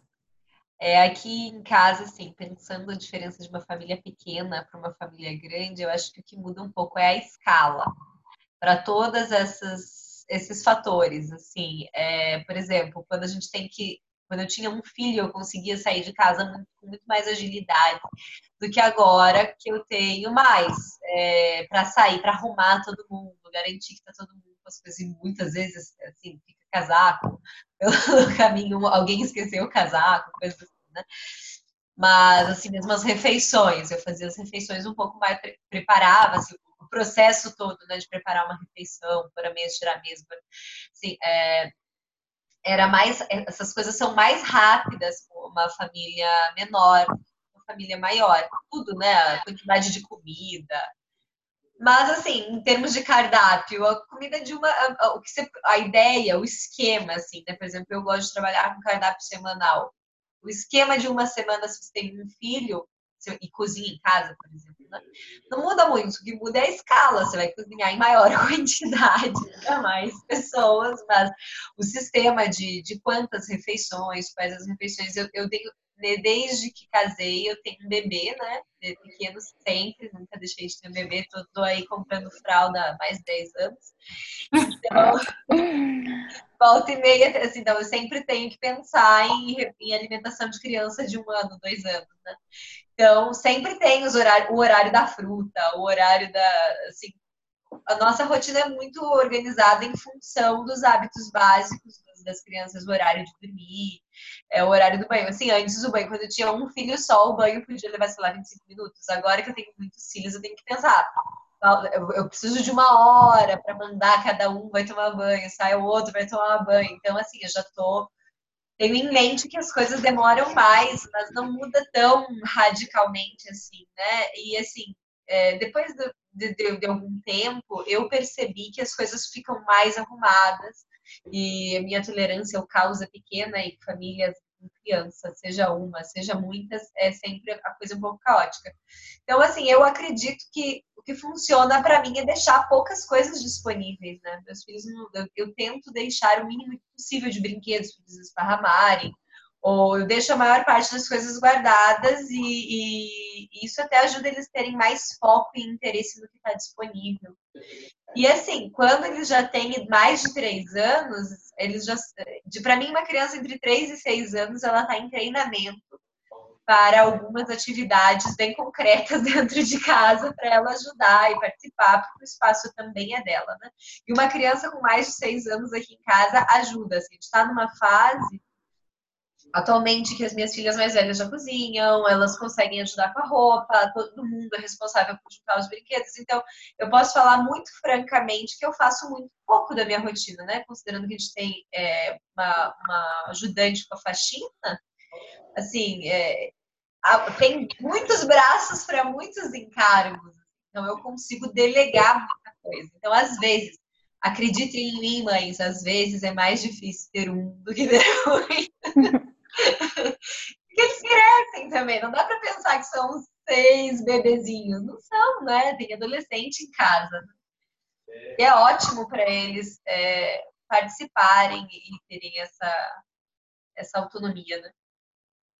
Sim, e puxando um gancho nisso aí também que você falou, né, de que, enfim, eles crescem, chegou um conselho também para as mães de primeira viagem, que é o seguinte: cada instante porque tudo passa muito rápido e você vai sentir muitas saudades, acredite. É verdade. É, só para a gente terminar, é, tem uma última, última questão que eu acho importante falar, assim. E duas perguntas que eu acho que se combinam, assim, de alguma forma. É, a Luísa perguntou assim, como você consegue um tempo para você? E também a a, peraí. A Cláudia perguntou assim: como vocês conciliam o cuidado com os filhos e a relação com o marido? Tanto, é, acho que essa pergunta é mais assim, né? Como conciliar né, as demandas né, dos filhos e tudo isso com o seu cuidado com você, né? E também é, o cuidado do casamento. O que vocês tinham aí para dizer para a gente encerrar essa live de hoje? Eu acho Olha, que cuidado do que. Ui, pode falar. Prioridade da Sibélia, porque a bateria dela vai acabar. É, vai lá. Com relação ao a, a dar atenção para o marido, eu recebi um conselho, é, que é um conselho muito bom, que é tratar o marido, não é tratar o marido como se ele fosse uma criança, mas é dar atenção para o marido como se ele fosse o, a, o filho mais novo. Então, a gente dá uma atenção diferenciada para as crianças menores, né? Então não é assim que você vai ter o tempo, né? Algumas vezes eu falo isso para as pessoas assim, ah, mas o meu marido não precisa do mesmo tempo de atenção que um, que um bebê de, de seis meses. Não, mas não é uma questão de tempo, é uma questão de você conseguir tirar da, de dentro da, da tua razão, de dentro do teu coração é, reservar aquele tempo, aquela atenção para o marido, porque senão a gente esquece, como o marido é, um, é adulto e teoricamente sabe fazer as coisas, a gente fica, a gente esquece deles. Então sempre lembrar que o marido é como se fosse uma, o filho mais novo, que a gente tem que demandar essa atenção para eles, principalmente porque os filhos precisam desse desse amor saudável entre os pais. E o amor saudável precisa dessa atenção. Aí, com relação às minhas coisas, é, eu diminui muito, sim, o tempo que eu tinha para mim. Eu ia para academia, antes de ser mãe, eu ia para academia quatro vezes na semana. É, tudo no lugar. achava que não estava. então, hoje diminuiu, né? Mas eu, eu tento incluir as coisas que eu gosto de fazer junto com elas. Então, elas, a minha filha mais velha, ela já me convida, mamãe, vamos ler junto? Então, é, algumas, assim, então tem sido um pouquinho difícil, porque a, a, mais, a mais nova, ela demanda bastante, ela não me deixa, assim, sentar e ler, né? Mas é uma coisa que a gente vai, vai é, estruturando na família para que seja um hábito. Então, eu, eu consegui é, parar um pouco para ler, todo mundo está lendo junto. É, tem outras coisas que eu, que eu quero voltar a fazer, mas que no momento eu não posso. Eu escolhi hobbies um pouquinho perigosos, digamos assim. Eu gosto de fazer mosaico, então eu quero é, é, é vidro para todo que é lado. Eu tô sempre com alguém engatinhando pela casa e tive que deixar esse esse hobby para depois. Mas mas é possível conciliar sim, diminui e muitas pessoas acabam ficando junto com a gente, né? Mas é possível conciliar. Teresa. É, sobre o marido, eu acho o seguinte: uma dica bem concreta: coloca os filhos para dormir cedo.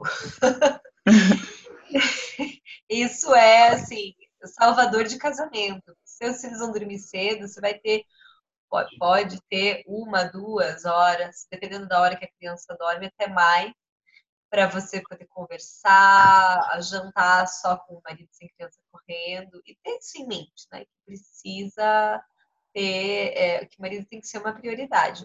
Os filhos vão, o marido fica. Então, né, pelo menos assim. Bom que seja assim, né? Que eles chegaram depois e vão embora antes. Então, é o relacionamento que a gente tem que principalmente o relacionamento conjugal, até para não acontecer o que a gente vê muito hoje em dia, de o casal não ter esse contato a vida passa, a gente muda e de repente os filhos estão crescidos, não precisam mais tanto da gente e a pessoa olha para o lado e não reconhece mais quem é essa pessoa, eu não conheço mais essa pessoa. Isso não pode acontecer, né? Então, é, tudo que a gente, a gente tem que se abrir, o marido tem que ser nosso melhor amigo, se tem alguns momentos que é difícil vivenciar isso, mas ter esse ideal já estabelece um norte de, de para onde tentar caminhar. E às vezes são nas pequenas coisas que a gente conquista esse vínculo, essa proximidade, né? E sobre o tempo, para mim, eu acho que uma coisa é um pouco interligada com a outra.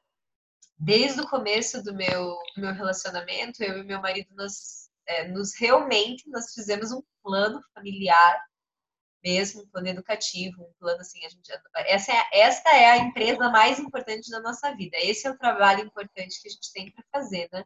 Não só os filhos, mas como construir esse relacionamento. Então, as coisas que eu faço sozinha, assim, não são muitas pelo estilo de vida que eu, que eu adotei e pela, pela idade dos meus filhos que ainda são pequenos, mas eu, eu preservo essas coisas como? Com parceria com ele. Ele também é importante para ele ter esse, é, nutrir esse relacionamento com os filhos. É, também ele, é esse o tempo, são esses os anos para ele conquistar isso, para não ser um estranho. Quando nossos filhos estiverem é, jovens, adultos, ele for dar um conselho, ele não pode ser, mas quem é você, né? Onde é que você estava? Então, é, ele, ele também tem essa responsabilidade. Então, se eu preciso fazer alguma coisa, ou mesmo coisas que não são necessárias, não são convenientes, é, pelo menos eu posso não ter uma rede de apoio extensa, mas eu tenho ele e eu posso contar com ele. E do mesmo modo que às vezes eu olho para a pessoa que ele é e vejo que ele precisa de alguma atenção especial ou, ou precisa ser deixado quieto no canto agora, precisa ficar ali na dele. É, é, recíproco. Às vezes ele olha para mim e vê que a melhor coisa para mim agora é estar sozinha. E isso é muito bom. Por isso que esse, só que isso não seria possível se eu tivesse é, criado a expectativa de que ele fosse intuir isso, né? Comunicar, olha, tô legal, papapá.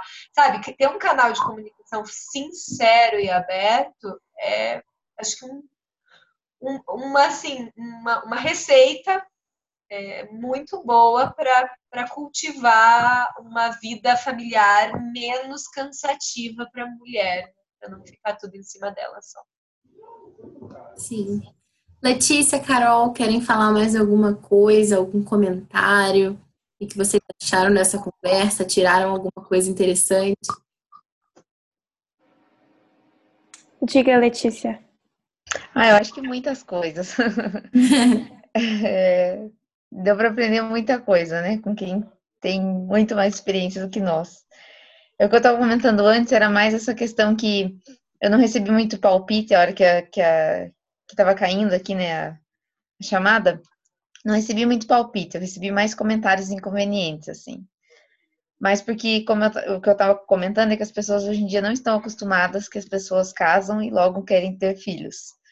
Então, foi mais nesse sentido que eu recebi comentários inconvenientes, sabe? Ah, mas você mal casou e já tá grávida, sabe? Mas tem que saber relevar essas coisas assim. Então, deixei sempre muito claro para todo mundo que que eu queria esse filho e que não foi isso que as pessoas me perguntavam, ah, você queria agora ou foi sem querer, sabe? Então, só isso para deixar, é, para comentar o que antes eu não consegui falar, é, desse, nesse ponto, que foram mais comentários inconvenientes que eu sei que vão continuar surgindo no decorrer dos, dos nascimentos dos filhos e que elas já devem ter ouvido muito, mas é, de palpites não. Palpites por enquanto são muito poucos e os que aparecem são bons. Então, aparentemente são bons, é isso. É, são muitas informações também, tipo, às vezes não é nem tanto pessoas comentando, mas tem o Instagram, sei lá, as redes sociais, tem várias fontes de informações assim que você vai lendo, e, enfim, a alimentação, a amamentação, não sei o que lá. Então, sei lá, eu pelo menos vou tentando relevar assim várias coisas para não ficar louca, sabe? Porque é muita coisa. e também acho que não é também assim, as pessoas também costumam comentar, fazer comentários assim, não só pela gravidez, mas como você vai uh, querer educar seus filhos, assim, tem vários outros tipos. Depois mais para frente também uh, a Cibele e a Manu também devem ter passado por isso. Ah, sim, sim, é difícil, não é, não é fácil, assim, as pessoas, elas, elas fazem alguns comentários, eu, eu acho até que não é por mal, sabe? É, sai, as, as frases, elas vão sair. Pensar. Sem pensar. Mesmo essa coisa das redes sociais, né? A maternosfera é selvagem. Uhum. assim, as pessoas às vezes perdem a linha completamente, porque todos os assuntos são muito sensíveis, né? Criticar ou apontar ou discordar de algum aspecto da maternidade como se estivesse discordando da pessoa, fosse uma crítica completamente pessoal, né? Uhum. Então, realmente, eu acho que antes do filho nascer é muito fácil ficar confusa, porque tem gente gritando para um lado tem gente gritando para outro lado, e agora? E na prática a gente ainda não sabe como é. Ah, até porque não, tem muita, muita coisa na vida é opinável, né? Não tem uma coisa radicalmente certa. Né? São escolhas e, e que bom que tem tantas vozes, né?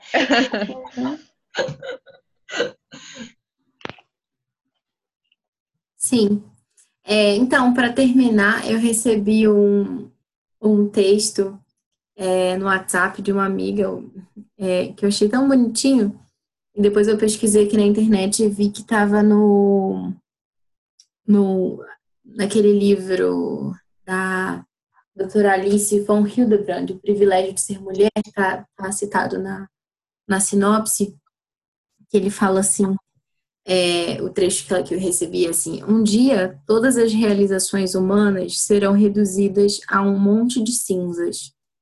Por outro lado, todas as crianças nascidas de mulher viverão eternamente, pois a elas foi concedida uma alma imortal, feita à imagem e semelhança de Deus. Então, assim, é bonito a gente pensar, né, que embora com todas essas dificuldades, assim, né, que a gente é, enfrenta e vê, né? Porque não, é, não é fácil mesmo.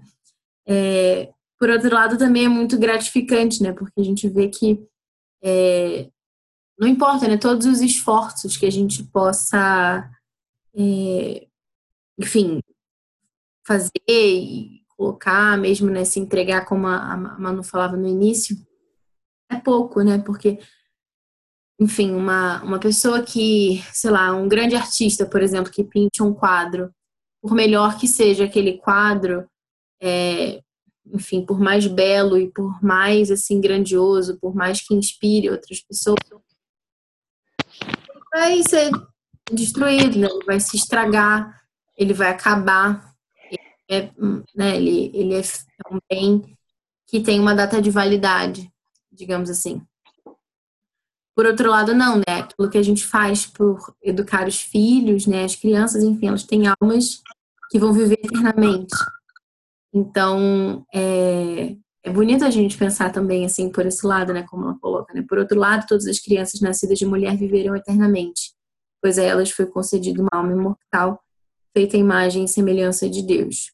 E por outro lado, todas as realizações humanas serão reduzidas a um monte de cinzas. Então, é, por mais que nesse início, como a gente estava comentando, seja um pouco mais difícil ter um tempo para fazer aquelas nossas coisas, digamos assim, aquelas coisas que a gente está acostumado, ou que a gente precise fazer algum sacrifício, ou que durma um pouco menos, que aconteçam algumas coisas. Nossa, tudo isso é tão pouco, né? Se a gente puder é, colocar na balança, né? E do outro lado a gente colocar toda a, a eternidade, né? Felicidade eterna desse, desse, dessa criatura, né?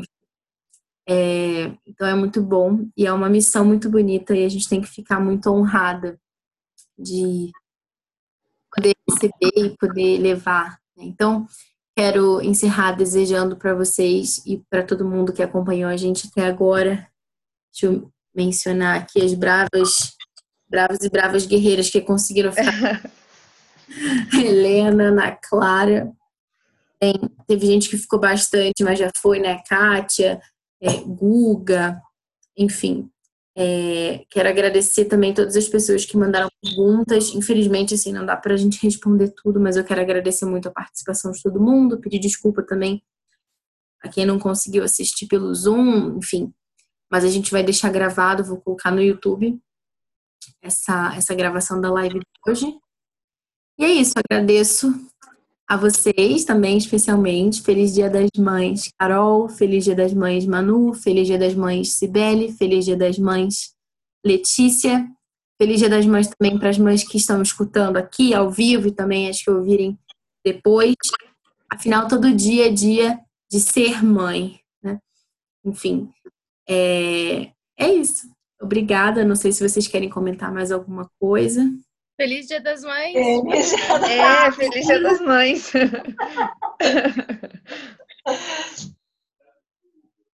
É isso, então. É um, beijo. um beijo. Boa noite. Boa noite. Boa noite. Fiquem com Deus e até a próxima. É. E tenha muitas próximas. É. tchau, tchau.